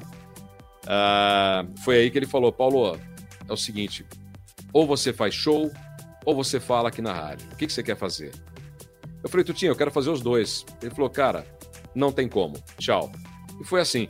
Antes de ele entrar na sala dele, eu chamei, dei a mão para ele, falei, quero te agradecer pelos cinco anos que eu tive aqui. E eu aprendi muito mais em cinco anos do que, sei lá, 20 em qualquer outro lugar eh, de rádio, né? Então, eu quero te agradecer e tal. Ele bateu gentilmente a porta dele, alguns quadros caíram, e eu fui embora. E, e foi isso que aconteceu. e, e aí, logo depois, Legal eu fui. Eu fui é. E aí eu fui, eu fui para Sunshine, o, o Augustinho Cano me chamou e, e foi muito legal, assim, porque eu assumi algo que eu nunca tinha. Como ele viu que eu peguei patrocínio da Ford, óticas e etc, etc, pro show, e eu fiz sozinho o show, ele falou, cara, acho que você pode pegar patrocínio para mim muito aqui. Eu mais. tenho, é, eu, olha, eu tenho uma, eu contratei aqui a Xuxa e eu tô com o Chitãozinho e Chororó. Cara, foi vender cigarro em padaria, né? Porque Tirador de pedido. no- É, tirador de pedido. Foi uma coisa muito legal. Peguei na época, ah, eram 10 caminhões da General Motors, dois Opalas na época que tinha. Pro, Chi- pro Chitãozinho, consegui caminhões, consegui carro também. Eram né, vertentes diferentes e tal. E- Faz a gente entender que essas lives de hoje perdia fácil pra, pra época. Não é, Pois é, Paulo? cara. Pois é, cara. né? Era um negócio, era um negócio maluco que a gente fazia. Muito louco. Então você Olha, chegava. Que legal. Então eu tenho todo o material aqui de, de, de clientes daquela época, Nestlé, Royal. A gente viajava o Brasil inteiro. Era um, eram avi- aviões lotados de Xuxa, né? De, de turnê, Uhum. de Chitãozinho e Chororó. Eu fiquei quatro, cinco anos ali. Foi muito E legal. bem no auge, né? é, desse momento que é, Xuxa fazendo um sucesso com o público infantil, lotando, e Chitãozinho Chororó trazendo é, a música sertaneja, né? Diferente, com uma nova roupagem, inclusive pro FM, né? Porque não se tocava de jeito nenhum. E quando vem o Chitãozinho Chororó, vem também essa, essa nova tendência da música e abrindo espaço no, no FM, não era mais ou menos isso? Era mais ou menos isso mesmo. Eu, le- eu lembro Uhum. que, que eu conheci um, um- um empresário que faleceu, chamado Cláudio Lisa. Era um, um gentleman, assim. O cara, fui no aeroporto, na casa dele. Ele falou: Paulo, eu tô lançando, aproveitando que você tá aí com o Chitãozinho Chororó na Ford, eu tô lançando uma dupla. Eu gostaria que você ouvisse. Eu ouvi o disco inteiro na casa dele. Eu falei: cara, os caras são bons. Eu peguei e levei para o marketing da Ford. Eu falei: gente, olha, o que, que essa dupla quer? Vai vendo. Eu fiz um plano que era: é, a Ford emprestaria um caminhão para que eles pudessem viajar pelo Brasil todo. Ah, e nesse caminhão ia toda a logomarca, né? Ford com, com, com essa dupla. Todos os shows daquele próximo ano, porque isso era final de ano. Então, no próximo ano, todos os shows eles iam estar com boné, camiseta, a banda. Eles iam até as concessionárias nas cidades onde eles iam se apresentar. Cara, era um pacote assim incrível pelo empréstimo de um caminhão. Sensacional. Aí, É, sensa- isso, sensacional. Aí a Ford falou assim: Paulo, ninguém conhece essa banda. Eu falei, cara, mas confia, o cara que tá aí é, é quente. Ó, esses caras vão estar no Faustão agora, daqui dois domingos. Você não quer assinar, não? É um empréstimo de um caminhão. O que é isso? Não é nada. Pra Ford não é, nada. mas. É, não é nada e tal. Não sei. Bom, não deu certo. E liguei até pro diretor na época. Eu falei: olha, liga a TV, o Faustão vai anunciar a dupla. E aí entrou lá Leandro e Leonardo cantando entre tapas e beijos. Nossa. Deu, Estourado. Deu, é, deu, deu 30 dias, a Ford me liga, toda feliz, dizendo que os caminhões. Um não, dois caminhões já estavam para serem emprestados para eles. Aí o, aí o Cláudio Lisa falou: não, emprestado não, eu quero os dois caminhões, mais três carros, não sei o quê, e mais uma grana para viajar. E esquece isso de ir para as concessionárias, tá? Que eles iam assinar o ano passado. Mudou, a- Aí mudou, né? Inverteu agora, né? A pegada. É, mas, ah, mas mesmo assim, aí acabou não rolando também, né? Porque eu achava que era bobeira, porque valia a pena na época, mesmo os dois caminhões valiam a pena. É fantástico. Sim, né? E eu acho que aí é, não tinha ainda essa, essa coisa que hoje, né? Formou a dupla, a primeira coisa que tem, ou é alugar, ou comprar o caminhão, né? Hoje, um ônibus, né? Na verdade, é todo plotado. Avião com o hoje, da né? banda. Avião, é, é verdade. Eu tô sendo humilde falando Jato, né? do ônibus. né? Hoje, né, a coisa foi pra, pra um outro Na verdade, o mais lado, humilde né? tenta uma van, né? Se juntar Muito nós legal. quatro para fazer um show, é vai de van mesmo, né? Vai de van. É, Nós vamos de de van. bicicleta. daqui a pouco. Ô, Paulo Mai, diga pra gente, Paulo, é, teve um momento bem bacana da, da tua trajetória, onde você é, teve trabalhando com o Julinho Mazei naquele projeto em 94 do LM Music. Conta pra gente como é que foi também esse projeto É, de grande então. sucesso aí. Como eu atendia Boa. bastante cliente por causa de Xuxa, Chitãozinho, etc., um dos clientes era a Philip Morris, né? E na época eu conheci o João Bazon, que era o, o gerente de produto de LM, eles estavam lançando o Evandro Mesquita, aquele ônibus prateado atrás, né? Na televisão e tal. E as eu falei, propagandas "Puxa, ali. É, e aí, batendo um papo com o Bazon, eu descobri que o Bazon era um grande fã de rádio, né? Eu falei, pô, e a gente começando a lembrar da PAN e não sei o que. Ele falou, pô, o Julinho Mazei, né? O Radio Flight, não sei o quê. Nossa. Eu falei, eu falei, poxa, Bazon, vai vendo a conversa. Numa, num cubículo onde ele era o gerente de, de LM. Eu, eu falei, pô, Bazon, já imagina, imagina esse de a gente tirar o Julinho do avião e colocasse naquele ônibus que tinha na, que tem na Rota 66, o Julinho lá dirigindo e tal, com pista de dança. Ele ficou parado me olhando assim, ele falou, ah, continua. Não, e aí pensa, o Julinho, eu comecei a imitar o Julinho, cara, naquela época. E, pô, ele falou, ele falou, gostei, traz essa ideia pra mim. E aí eu, eu, na época, conhecia bastante o Silvio Calmon. Falei, Silvio, você conhece bastante o Julinho, né? E, e, pô, você tá sempre lá em Nova York com ele, etc. Você fala com ele, vê se ele topa fazer. E aí nós fizemos o piloto. O piloto foi aprovado. É, Quando o piloto foi aprovado, a gente viu que o contrato, aí o contrato foi assinado. Nós montamos um estúdio na casa do Julinho Mazei, eu e o Silvio, né? Com o Julinho. Falei, Julinho, nós estamos montando aí. Era o nosso equipamento, a gente montou na casa do Julinho Mazei, no basement que ele tinha, tinha uma bandeira dos Estados Unidos, era um local lindo ali em Mount Arlington. E a gente montou. E, cara, começamos na Transamérica. Fechei com a Transamérica, eu fechei a mídia com a Transamérica. E, e foi assim que começou um projeto de dois anos, com, com LM. Fizemos até um, um disco no final, um CD. Foi muito legal, assim, também muito interessante. Foi um outro projeto que eu me orgulho bastante, assim. Nessa época também pintou um outro trabalho que eu acabei fazendo, que foi o DNA do Jazz Masters, né? Que era o Chivas Special Times na Eldorado. A gente, a gente trabalhou muito intensamente ali nesse, nesse projeto, que era de trazer as tendências, né? Da soul music, do acid jazz, que estava começando. E ali eu apresentava e o Sérgio Scarpelli produzia com as músicas e tal, e eu fazia as pesquisas e levava ao ar. Um projeto de seis meses que foi muito interessante. Olha, eu achei aqui um áudio do, desse projeto do, do LM, LM Music, né? É que tá alimentando tudo aqui, peraí. Tá dando pra ouvir.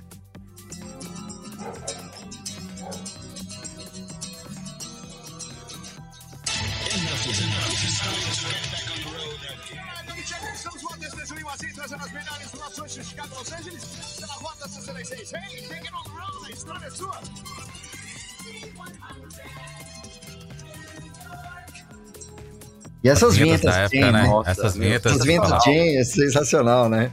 Eu É lembro aquilo que você É, mas assim, a gente.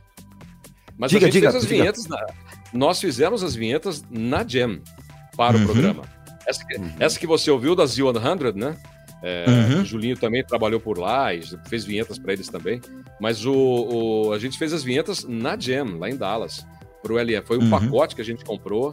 Foi muito interessante, foi bem legal, porque, pô, você tem um programa seu, né? Nacional, com vinhetas da Jam. Cara, isso é- é- era o supra-sumo, né? De quem Era- produz, da para quem cria época, pro rádio, né? Nossa. Naquela época, né? Era bem pra Uhum. frente da época, né?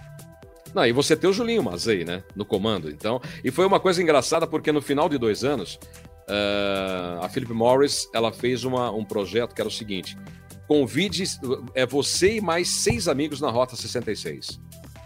Cara, você levava, disso. Você, você levava disso, mais seis amigos. E aí o que aconteceu? Vai vendo. É, vocês tinham que escrever uma carta, né? Isso saiu na Globo também. E foram seis ganhadores. Desses seis ganhadores, é, quatro ganhadores foram vieram do rádio, que foram os que mais entenderam a, a- o, o mote da campanha, o que, que era, né? Viver aquela vida de aventura, etc. e tal, liberdade. E olha só o que aconteceu. Eles levaram todo mundo para Chicago para conhecer a Rota 66 numa viagem a Los Angeles. Estava lá o, o- o ônibus prateado. Quando todo mundo chegou lá, a primeira pergunta de todos: onde está o Julinho? Queriam ver Rapaz. o Julinho. Ó, E cadê, e cadê o Julinho, né? A marca, a marca, e olha, foi uma coisa que eu tinha falado para eles: vocês não vão levar o Julinho, não? Na época. O Bazon já não estava, era uma outra gerência de produto, etc e tal. É, enfim, olha aí. E aí o que Uhum. aconteceu? Aí Julinho Oh, não desculpa. estava, né? Aí o Julinho não Uhum. estava. Se não me engano, não me falha a memória, a memória, o Julinho foi esperá-los em, em Los Angeles, se não me engano. Ele foi esperar o pessoal lá e tal. Mas foi, foi por aí, assim, foi uma. foi- foram dois anos incríveis com a LM. Foi muito bom. Bacana. Muito Tem- é, aqui, na verdade, eu pesquisei aqui agora, vamos ver o, o áudio aqui desse. É, se colocar música, a gente é derrubado. Que é o-.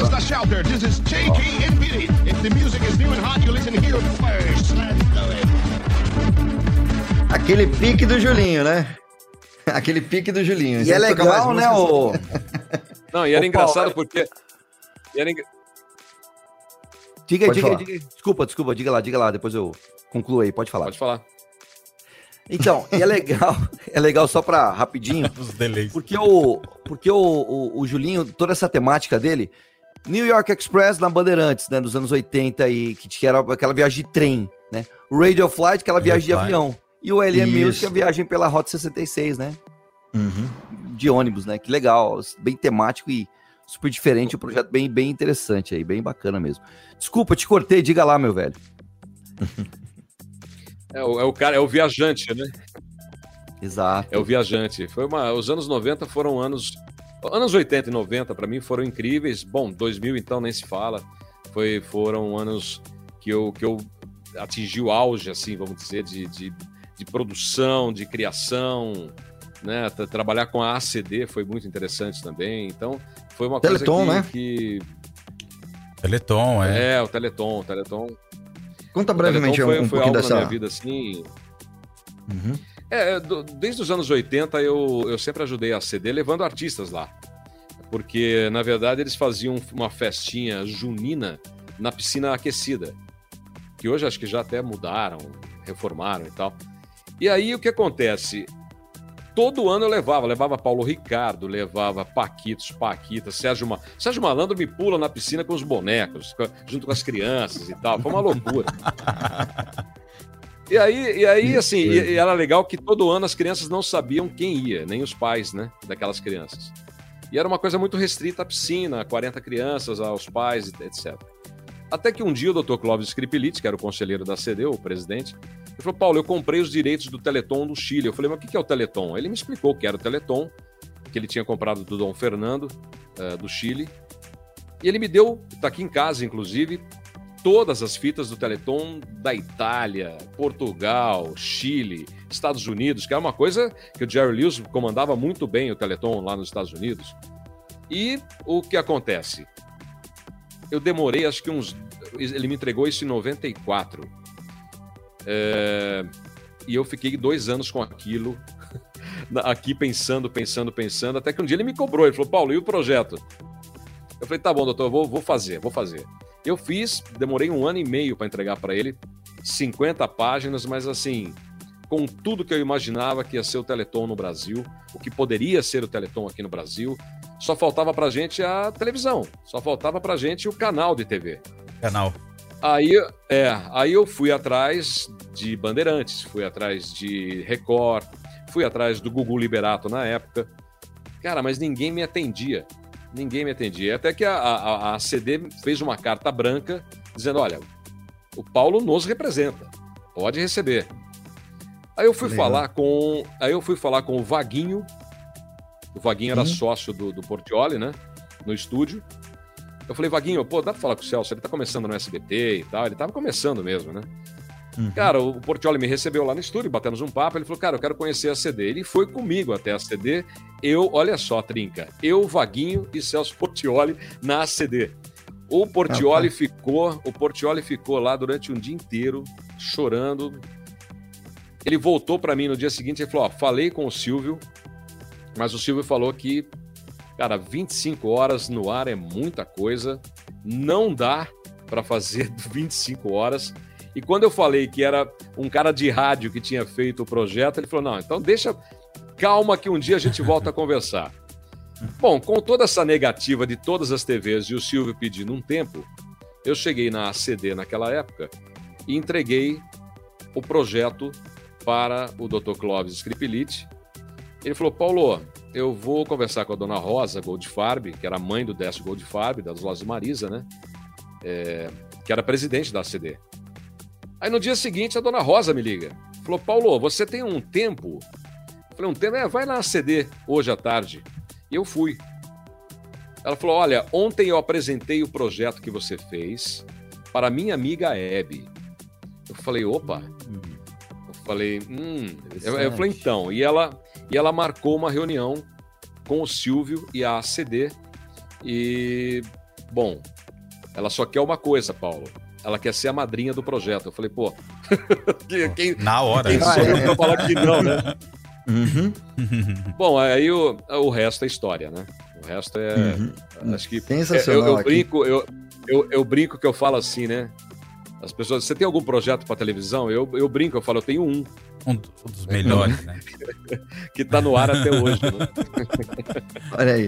E A- que as imagens da muita Hebe. gente, né, Paulo? É, e- a Hebe é uma querida, né? Eu, eu não fazia ideia que você, que você era o. Acho que você é o padrinho, né? Do negócio. Uhum, uhum.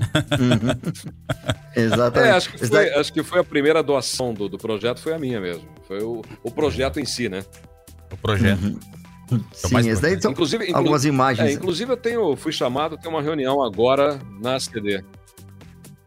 Que, que bacana, É, que o legal. Silvio, o Silvio para falar a verdade, ele cortou 70% do projeto. Nossa. Ele cortou 70% do projeto. Foi, foi muito louco, assim. Mas É, entrou a no gente- ar, né? Isso que é importante. Exatamente. E, e muito pro ar. tempo, né? É, muito tempo aí no ar, né? E nessa coisa, nessa campanha muito, muito bonita aí. Eu acho que é um, um legado que você deixou aí também, né? Querendo ou não, você construiu, tá aí, deixando pra, pra todo mundo pensar nisso, né? A gente tem que ceder um pouquinho do nosso, do nosso tempo para poder ajudar quem tá precisando. Isso é muito legal. Essas ações sociais são muito importantes. Não é mesmo, pessoal? Beleza, tô voltando aqui Só minha- lembrando, só Uhum. lembrando, eu queria, queria trazer para vocês aí que teve em 299, 2000, eu trabalhava numa emissora local aqui, a Rádio Jureia, que era comandada pelo Celso Vernizzi, e nós é, fomos cobrir o Teleton lá no na, ai, não era, não era, não tinha ainda a Anguera, era num local de eventos em São Paulo, não me lembro agora o nome, agora não me lembro. Então assim, Ou era foi, o AMB, provavelmente, né? Não sei, agora o Paulo Mike tava vivenciando Não mais lembro. isso. Foi pode... 99, 2000, mais ou menos. A gente Uhum. foi cobrir lá, foi bem bacana. Foi uma casa de shows aí em São Paulo, foi onde foi feito. E, e foi muito legal, cara. A Provavelmente o Olímpia, aqueles lugares lá. Pode ser. Acredito foi, Nossa, que foi no Olímpio, exatamente. Então, meu, sensacional, cara. de- a gente Uhum. ficava de perto ali, entrevistando o pessoal. Foi uma experiência incrível, cara. Muito bom mesmo. Olha, Eu tem entreguei- bastante. eu- O Pa- eu o Paulo- entreguei o Paulo eu entreguei tam- o primeiro Teleton e foi embora.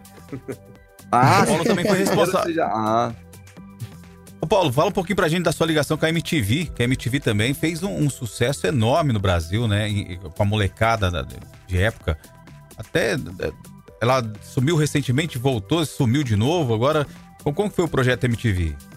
Não, o projeto da MTV foi exatamente esse com o Teleton.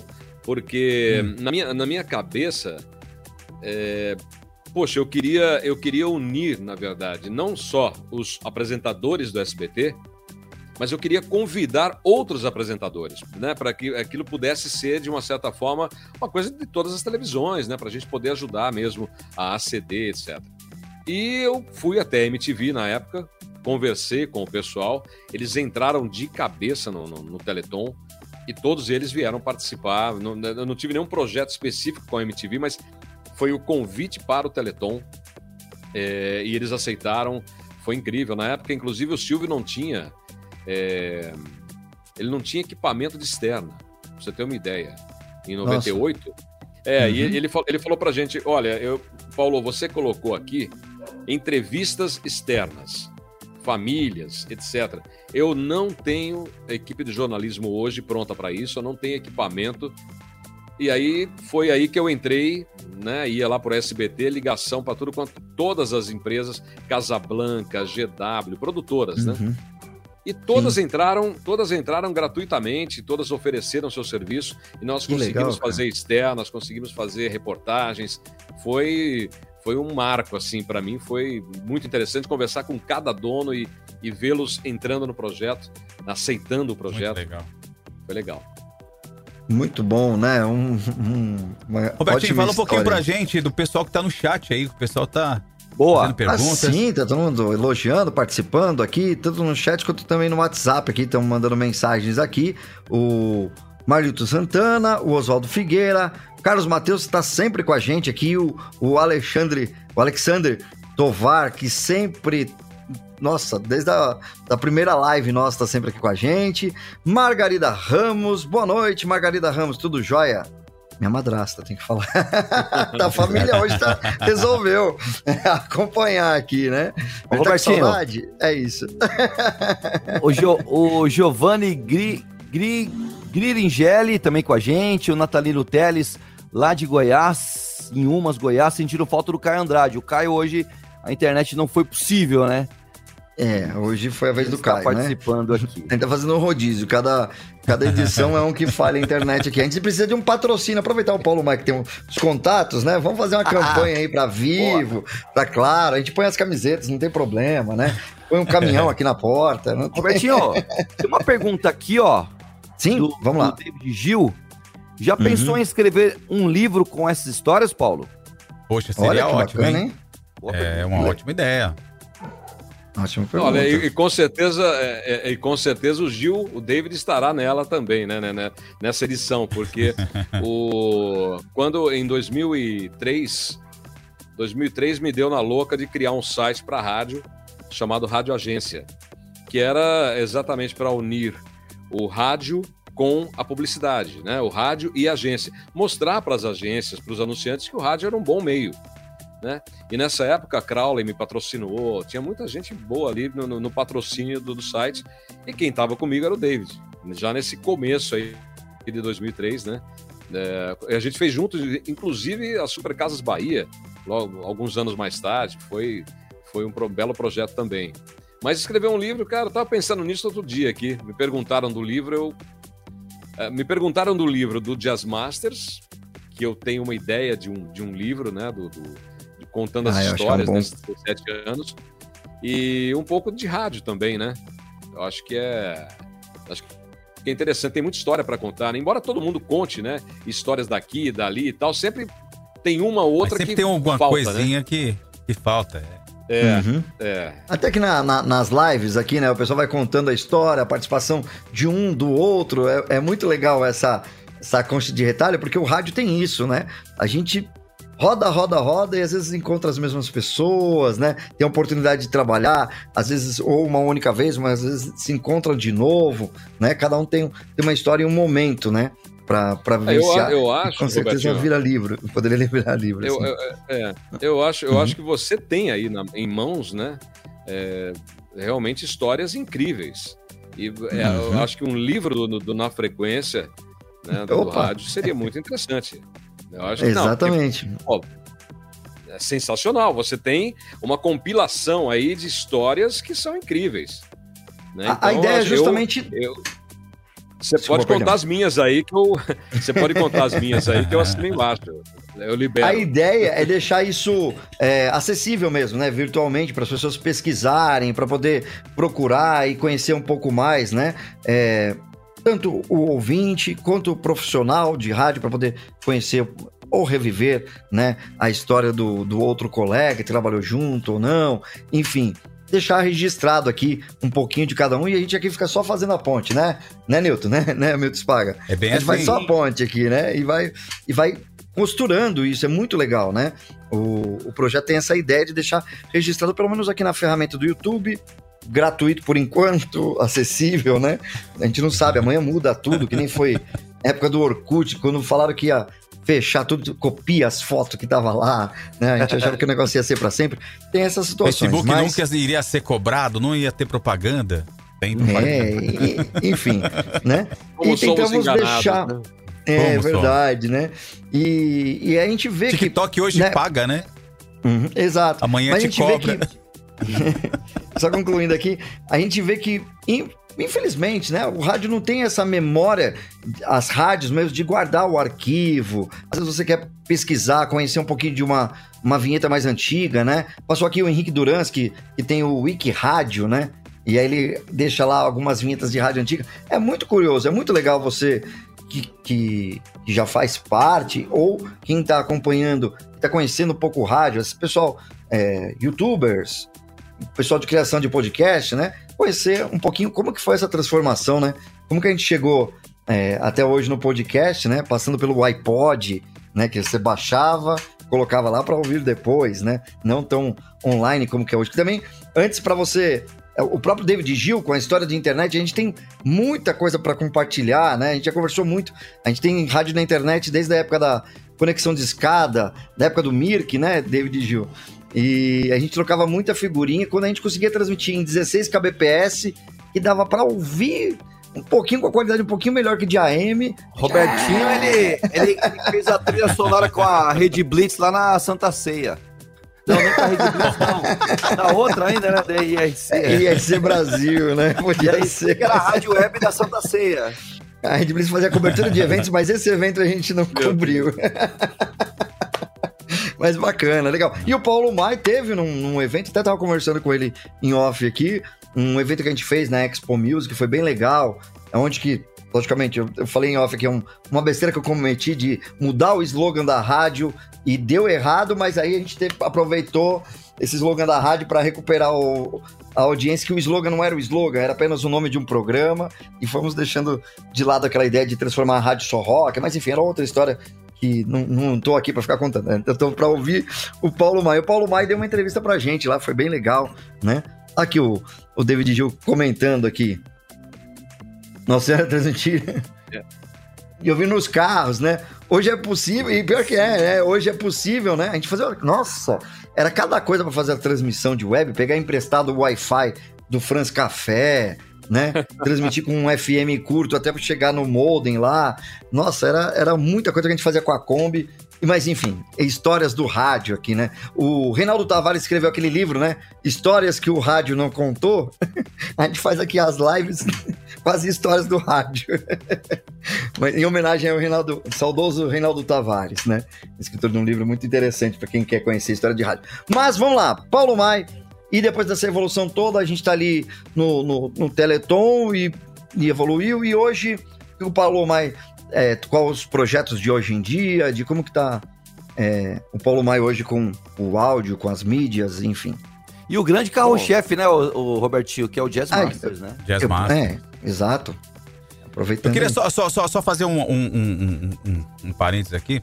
É, eu- eu tava passando, folheando algumas histórias do Paulo Mai e encontrei ele com o Dudu, né? Filho do, do- do Roberto Carlos, que recentemente, agora, essa semana, nós perdemos ele, né?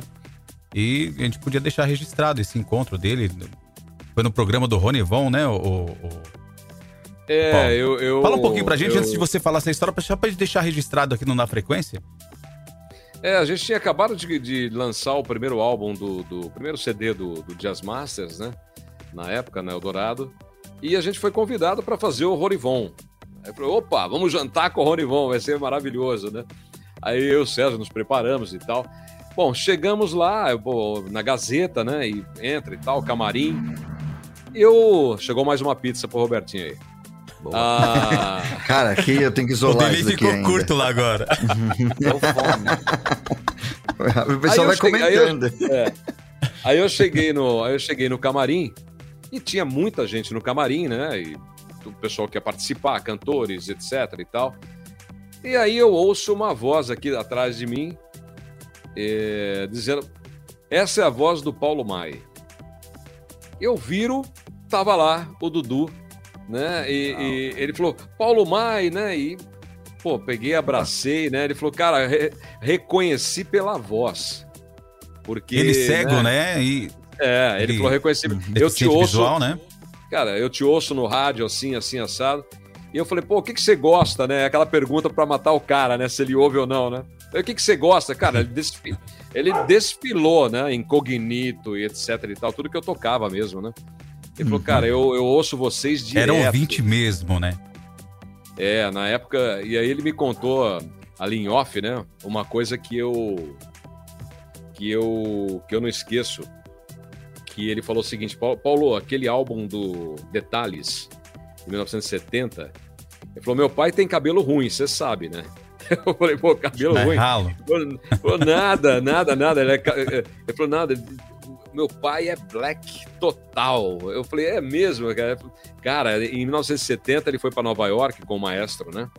E ele foi gravar o álbum Detalhes. Chegando lá, você tinha que contratar uma banda local, né? Tem aquela coisa de, né, de, de- de- você não pode levar sua banda, você vai tocar com músico americano, né?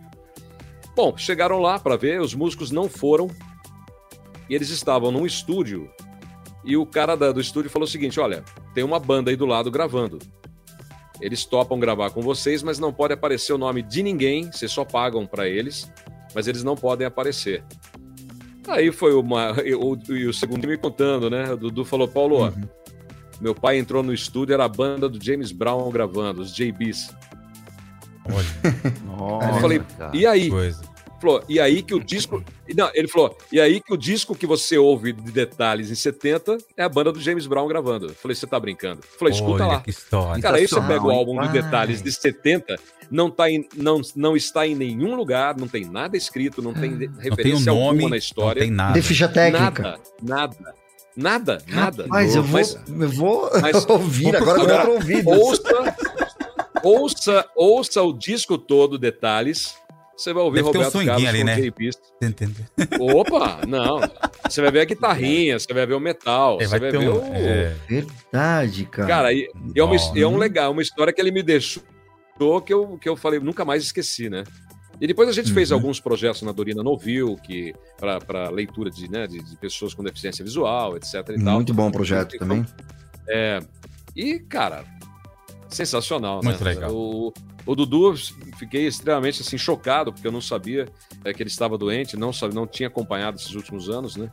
É, não sabia que ele estava doente, mas pô, me apertou o coração, porque era muito engraçado quando eu, eu- quando eu ouvia e, e quando a gente se encontrava, alguém ligava para ele e ele ouvia. Era muito. Eu não sei o que, que ele tinha no celular.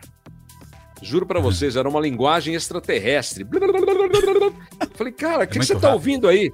Falei, não, é o, é o recado aqui, ó. Minha mulher mandou o recado aqui que eu tenho que fazer não sei o quê. Falei, eu não tô ouvindo nada. Ele falou, você não vai ouvir mesmo. É pra. Só pra ele entender. Só ele entender Que legal, aquilo, viu? cara. Muito louco. Uma pena. Eu vou, vou deixar registrado aqui, até porque tem a minha parte da minha família resolveu assistir hoje a live. Teve uma situação do. do- Opa aí, eu tá contei vendo? vocês e contei em off aqui, pra deixar registrado aqui, né? É, com o caso do. Uma situação com o Dudu. é, era a formatura dele, né? Na FIAM, meu pai trabalhava na FIAM. E, e também era a formatura do Pedro Vaz, que foi meu chefe também, e, enfim. E meu pai ia ser homenageado, né? Ele era funcionário da FIAM, ia ser homenageado ali no, no AMB. E minha irmã, é, tá até aqui, também ouvindo aí, é, tinha aquelas máquinas Love, né? Não lembro, aquelas que você tirava 12 fotos, 10 fotos, era um negócio meio descartável, assim, que você mandava revelar. E eu fui lá tirar foto do, do, do meu pai, né? Mas aí entrou o Roberto Carlos, tava do lado, eu tirei todas as fotos, com- gastei tudo com o Roberto Carlos e não tirei foto do meu pai. Enfim, ficou sem o registro da, da foto do meu pai, mas tinha ali foto do Roberto Carlos também da- daquele jeito, né? É, só a testa, só a mão assim na frente, né? Aquela coisa meio, meio de qualquer jeito, né? Mais bacana, ficou o registro aí, né? Beleza, pessoal. Vamos Ô, Paulo, agora depois então... disso também veio. Pode falar, Robertinho. Não, vai lá, é o delay. Depois disso também veio prêmios, né, com Jazz Masters, né? Depois do nascimento do Jazz Masters, veio reconhecimento também pelo produto Jazz Masters, né? É, é, assim que eu comecei o programa, já no primeiro ano a gente faturou aí o, o- o prêmio APCA, né? De melhor programa do rádio. Melhor programa musical do rádio. Aquilo pra gente foi um grande incentivo, né? Porque a gente tava, opa, a gente tá fazendo alguma coisa certa, né? Então foi um, foi um prêmio que surgiu assim inesperado e, pô, foi muito bacana, porque, pô, aí eu me lembro de ter pau receber o prêmio numa época que tinha Marília Pera, Tony Ramos recebendo o prêmio já ali comigo, seu Jorge recebendo como revelação. É, Cara, você imagina, né? O Teatro Municipal, Disputando um com templo, esses né? grandes E caras. Você... Né, e você subir para receber o prêmio ali de, de, de rádio, né? De melhor programa do rádio. Ah, é uma sensação única, né? E é, um, e é um prêmio que eh, nos acompanha a vida inteira, né? Você não. Ah, você ganhou lá. Não, é um prêmio que você está eternamente com ele ali na, na sua. Depois disso, eu fui indicado mais duas vezes, né? Como, como apresentador. É, e fomos o ano retrasado indicados a melhor programa de rádio no Brasil, no festival em Brasília. Festival de Olha, recente música. A gente- é, a gente chegou em. Nós ficamos, acho que em terceiro ou segundo. Ganhou um outro programa, que na verdade era um, era um prêmio de música brasileira, não sei o que a gente estava fazendo ali. Mas mesmo assim a gente entrou e, e nós fomos até o final. disputar. Acho que é, de, é, de vez em quando a gente toca umas músicas brasileiras, mas no bossa, algumas coisas diferentes, né, que não se escuta aqui no Brasil e que lá fora é, tem uma, uma, uma outra conotação, né, pro gringo, pro japonês, etc. Então eles conseguem absorver essa nossa música brasileira que não que não é ouvida aqui, né? O que se ouve aqui é uma coisa e lá fora é outra. É uma outra visão de Brasil muito diferente. Muito gente legal. Ô, Paulo, e o Jazz Masters hoje está no ar na Alfa, né? É isso? Em Pois São é, Paulo, a na gente- capital. Não, a, a gente é assim que funciona. Hum. Quando eu saí da Eldorado, a gente foi para para Alfa para fazer programetes. Então, Ah, inserts na programação, etc e tal. A gente passou, a gente tinha uma audiência na Alfa, imagina, 1x, na, na Eldorado de 1x, e apenas com os programetes na Alfa a gente alcançava 20, Hum, 30x. Né? Então a gente aumentava muito a nossa audiência, e a partir daí eu comecei efetivamente a aumentar a nossa rede a partir da Alfa. Então hoje ah, o programa também está na Alfa, mas também está completo no site da Alfa. Você entra na seção de colunistas e você ouve todos os programas da, da- do Jazz Masters, todos. Você tem ali todo um, um catálogo, né? E temos mais 24 emissoras efetivamente, como Goiânia, Brasília, João Pessoa, Campina Grande, interior da Paraíba. Cara, a gente tem interior de Minas Gerais, Tá- interior tá de São. Paulo. É, são sete capitais, né? São sete Olha capitais legal. E o resto são rádios excelentes, rádios do interior. Mas nessas emissoras, é- é- Ótimo. é- ela roda um- uma vez por semana o programa, né? Ela roda uma vez por semana ou às vezes com reprise. Então você tem ali na. na- a- tem rádio que, que apresenta na sexta, reprisa no domingo. Reprisa no domingo. É, tem rádio, por exemplo, Alfa de Brasília no sábado à noite e no domingo, seis da tarde. É, em, em Campo Grande, Cuiabá também. Então, sábado à noite, reprisa domingo às seis da tarde. Bauru, reprisa na segunda. Então, assim, tem, tem rádio que reprisa na quarta. Então, você tem um programa hoje em que você invade algumas rádios populares, inclusive, como a 94 FM de Bauru e algumas outras, você está no meio de, de uma programação popular, de repente entra o Jazz Masters e o cara continua ouvindo. É algo incrível. A gente não, não, não, não tinha ideia que isso poderia acontecer, né? A gente Uhum, pode dizer gente- hoje nessa live aqui que o, o Paulo Mai foi o, o propulsor de ter trago Amy Winehouse, Adele, o Brasil ou não? É, é, Eu não diria trazer para o Brasil, eu queria muito ter trazido efetivamente e ganhado dinheiro com isso, né?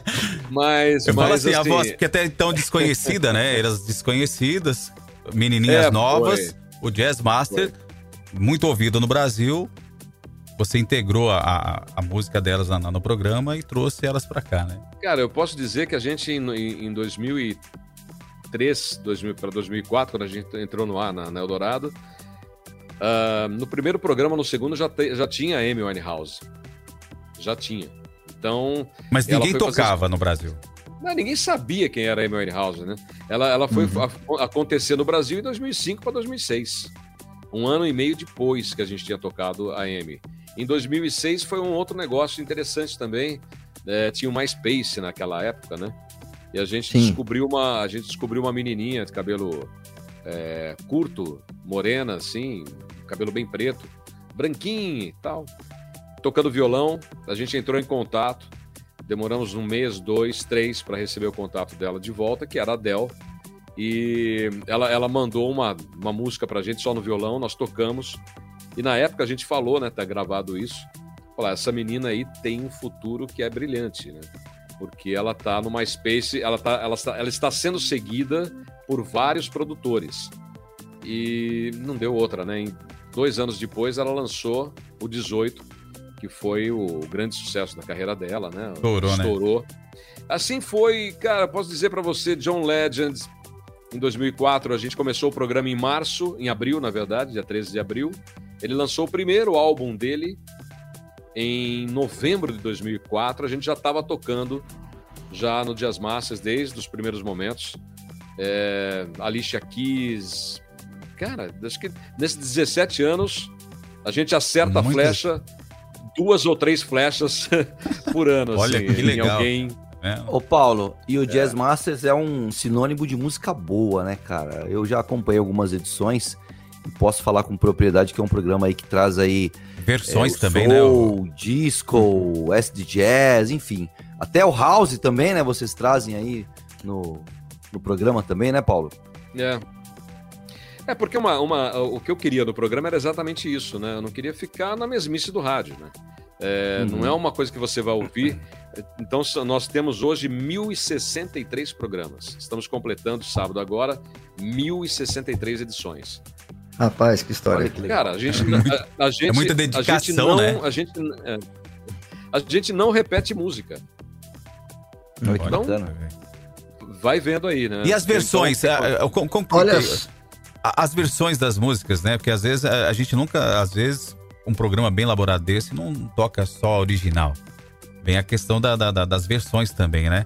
E aí, quem que faz a procura da música? Quem que, que vai lá e fala, essa aqui que é a, a versão que a gente vai tocar no programa? Cara, a gente tem um, um- um gênio chamado Chico Aleixo, que é o, o nosso DJ, né, Chico Aleixo. Ele é um cara que entende, ele tem, eu diria pra você que ele não tem um, ele tem, eu acho que uns 50 terabytes de Jazz Masters na casa dele, de tudo que é álbum do mundo inteiro. Ele, é um, ele é um pesquisador, E ele fica.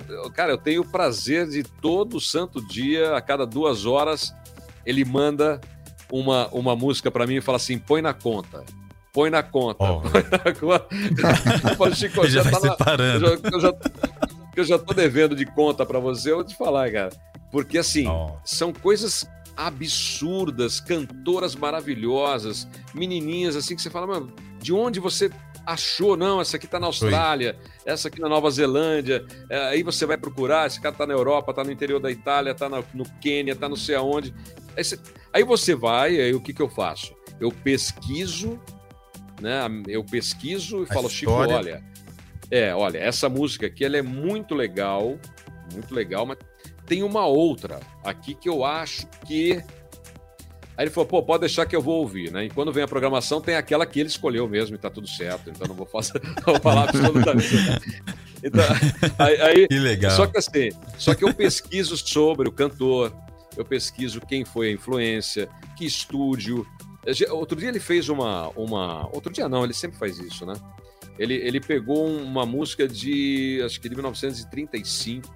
Depois ele pegou uma faixa de 60, pegou uma de 2000, ele compilou tudo aquilo e colocou em- nas três primeiras faixas do programa.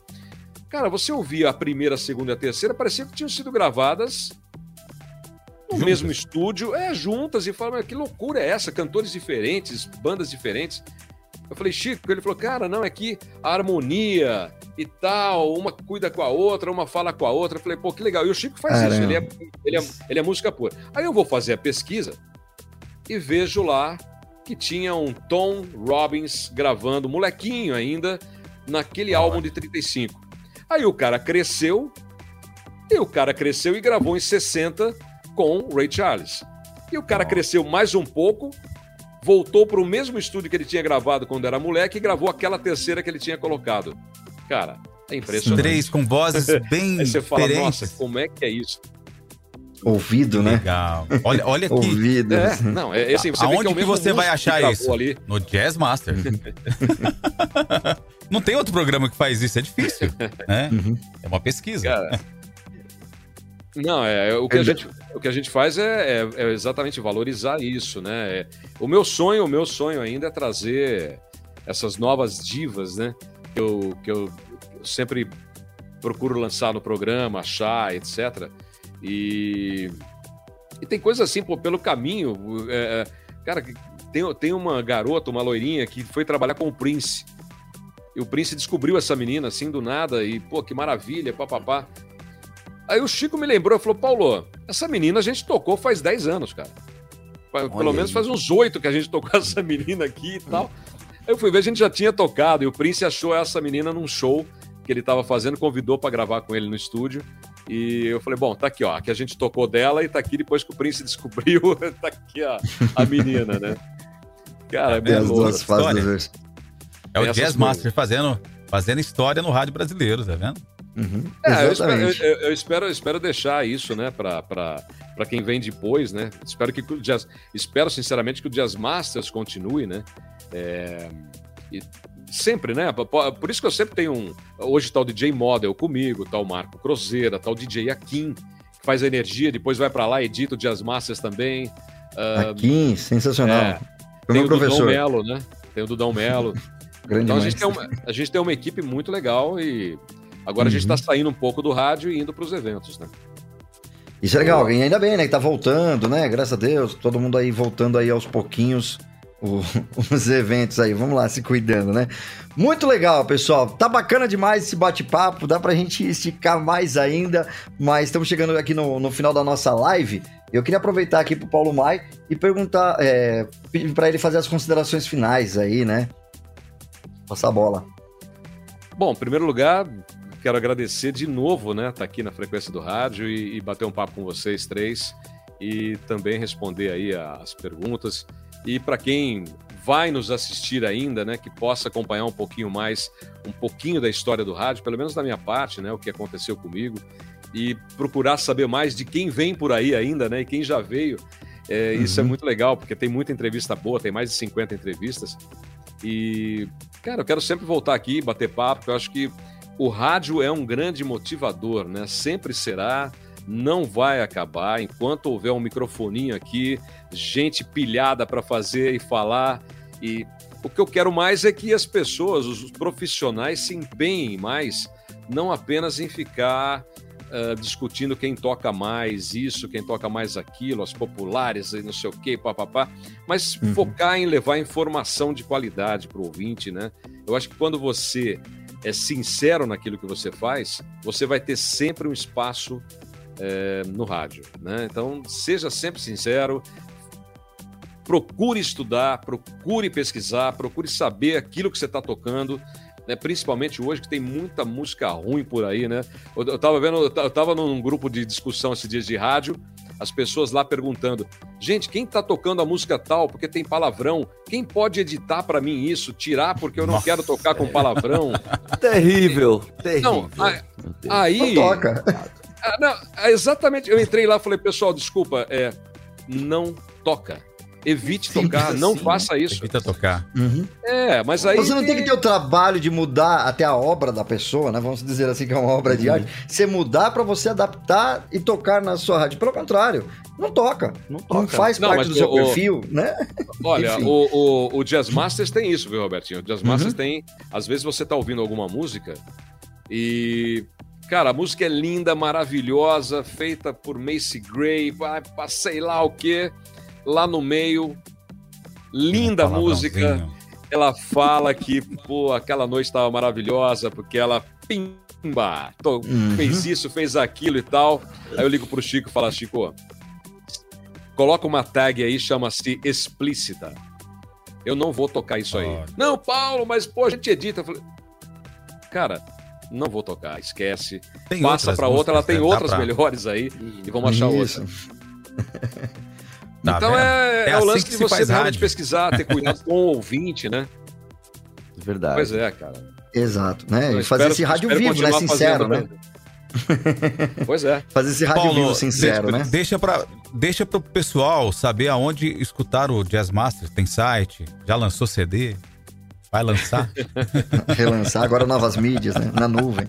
Vamos lá. É, exatamente. Não, até, eu acho que tem boas surpresas chegando aí. Opa, eu acho que tem boas é surpresas é chegando. Eu Já sempre fui um cara. Gente... É, eu sempre fui um cara. do rádio. eu, sempre fui, eu sempre fui um cara péssimo de rede social. Cara, não tenho tempo de ficar na rede social. O modo eu falo, não, Paulo, vamos fazer stories, vamos fazer. Eu falei, cara, tudo bem, mas eu não por enquanto, mas assim, tem coisa boa chegando, parcerias ótimas chegando. Uh, temos aí, vai entrar agora o, o Porto Seguro Carro Fácil, já patrocinando o programa aqui para o Brasil, né? Olha, né? Nos nossos legal. Bacana, viu? Acho que temos aí alguns clientes que estão entrando também agora e algumas outras novidades que estão para surgir, né? E que vão levar o Dias Massas cada vez mais para frente. Vamos sair do rádio cada vez mais para eventos, né? Junto com o Johnny Walker, que está aí também comigo. Uhum. E, e, por aí vai. Muito então, tempo, né? é. Uhum. Então acho que vai ser bacana. Acho que vai ser um, vai ser um novo ano agora, né? Diferente desse que está sendo aqui ainda no final de pandemia, espero que já, né? Todo mundo com vacina. Já deu, né? Já deu. Já deu. Vamos lá, a vida segue, né, gente? A vida segue aí. Ah, e, e, e, é o seguinte: a pergunta foi onde? Então você pode entrar. Isso. Hoje, hoje você entra no nosso Instagram, jazzmasters.oficial. Jazzmasters.oficial. Ali tem um link na bio. Pronto, na nossa bio tem um linkzinho, tem um link tree. Você tem ali entrevistas. Que leva tal, tem, ouvir todos os programas do Jazz Masters para você ouvir. Muito fácil. Quer conteúdo do bom, ó? Na bio. Ali. Show de bola. Robertinho, deixa eu só mandar um rapidinho aqui, gente. Quero mandar um abraço aqui ao nosso amigo Henrique Curado, lá de Goiânia. E também aqui, que entrou aqui, o Jorge Luiz, lá em Campos dos Goitacazes, Rio de Janeiro. Nossos amigos que entraram aqui com a gente na, na gente live. do Brasil inteiro, junto com, com Na Frequência. Robertinho, teu som tá mutado aí. Nossa próxima live aqui, o Gui Santana, O humorista Olha Gui aí. Santana, dia 23 de setembro, a gente, é, reforçando pra vocês, a gente faz a live de 15 em 15 dias, né? Justamente, todo mundo tá na, na correria, voltando à ativa. Antes a gente fazia toda semana no começo do projeto, e a gente achou que fica até mais saudável para todo mundo conseguir acompanhar. A live é longa, né? E então fica mais saudável de fazer de 15 em 15 dias. Então no próximo dia 23, o Gui Santana foi da MTV, fe- é, radialista também. Pânico. né? Tanto no rádio quanto na TV. Vai ser. é, pode preparar um lencinho que você vai chorar bastante. Vai ser uma live emocionante, porque a gente vai dar muita risada, né? muito beleza, muito legal, beleza, viu? Obrigado mais uma vez, Paulo Mai. Obrigado a todo mundo que participou com a gente aqui no Na Frequência do Rádio. E a gente se encontra na próxima live, se Deus quiser. Beleza? Obrigado aí, Moreno, Espaga. Obrigado, Paulo. Obrigado. Valeu. Paulo, Tchau, obrigado. gente. Grande Paulo, abraço gente, aí. Sucesso. Valeu. E o Caio, que Obrigado, ficou igualmente. em casa, né? Tá lá. Caio hoje ficou de molho por conta das chuvas, pessoal. Alô, Vivo, patrocina nós. Valeu, pessoal. Até a próxima. Valeu, obrigado, Tchau, Paulo. valeu. Abraço, Até até mais, tchau. Na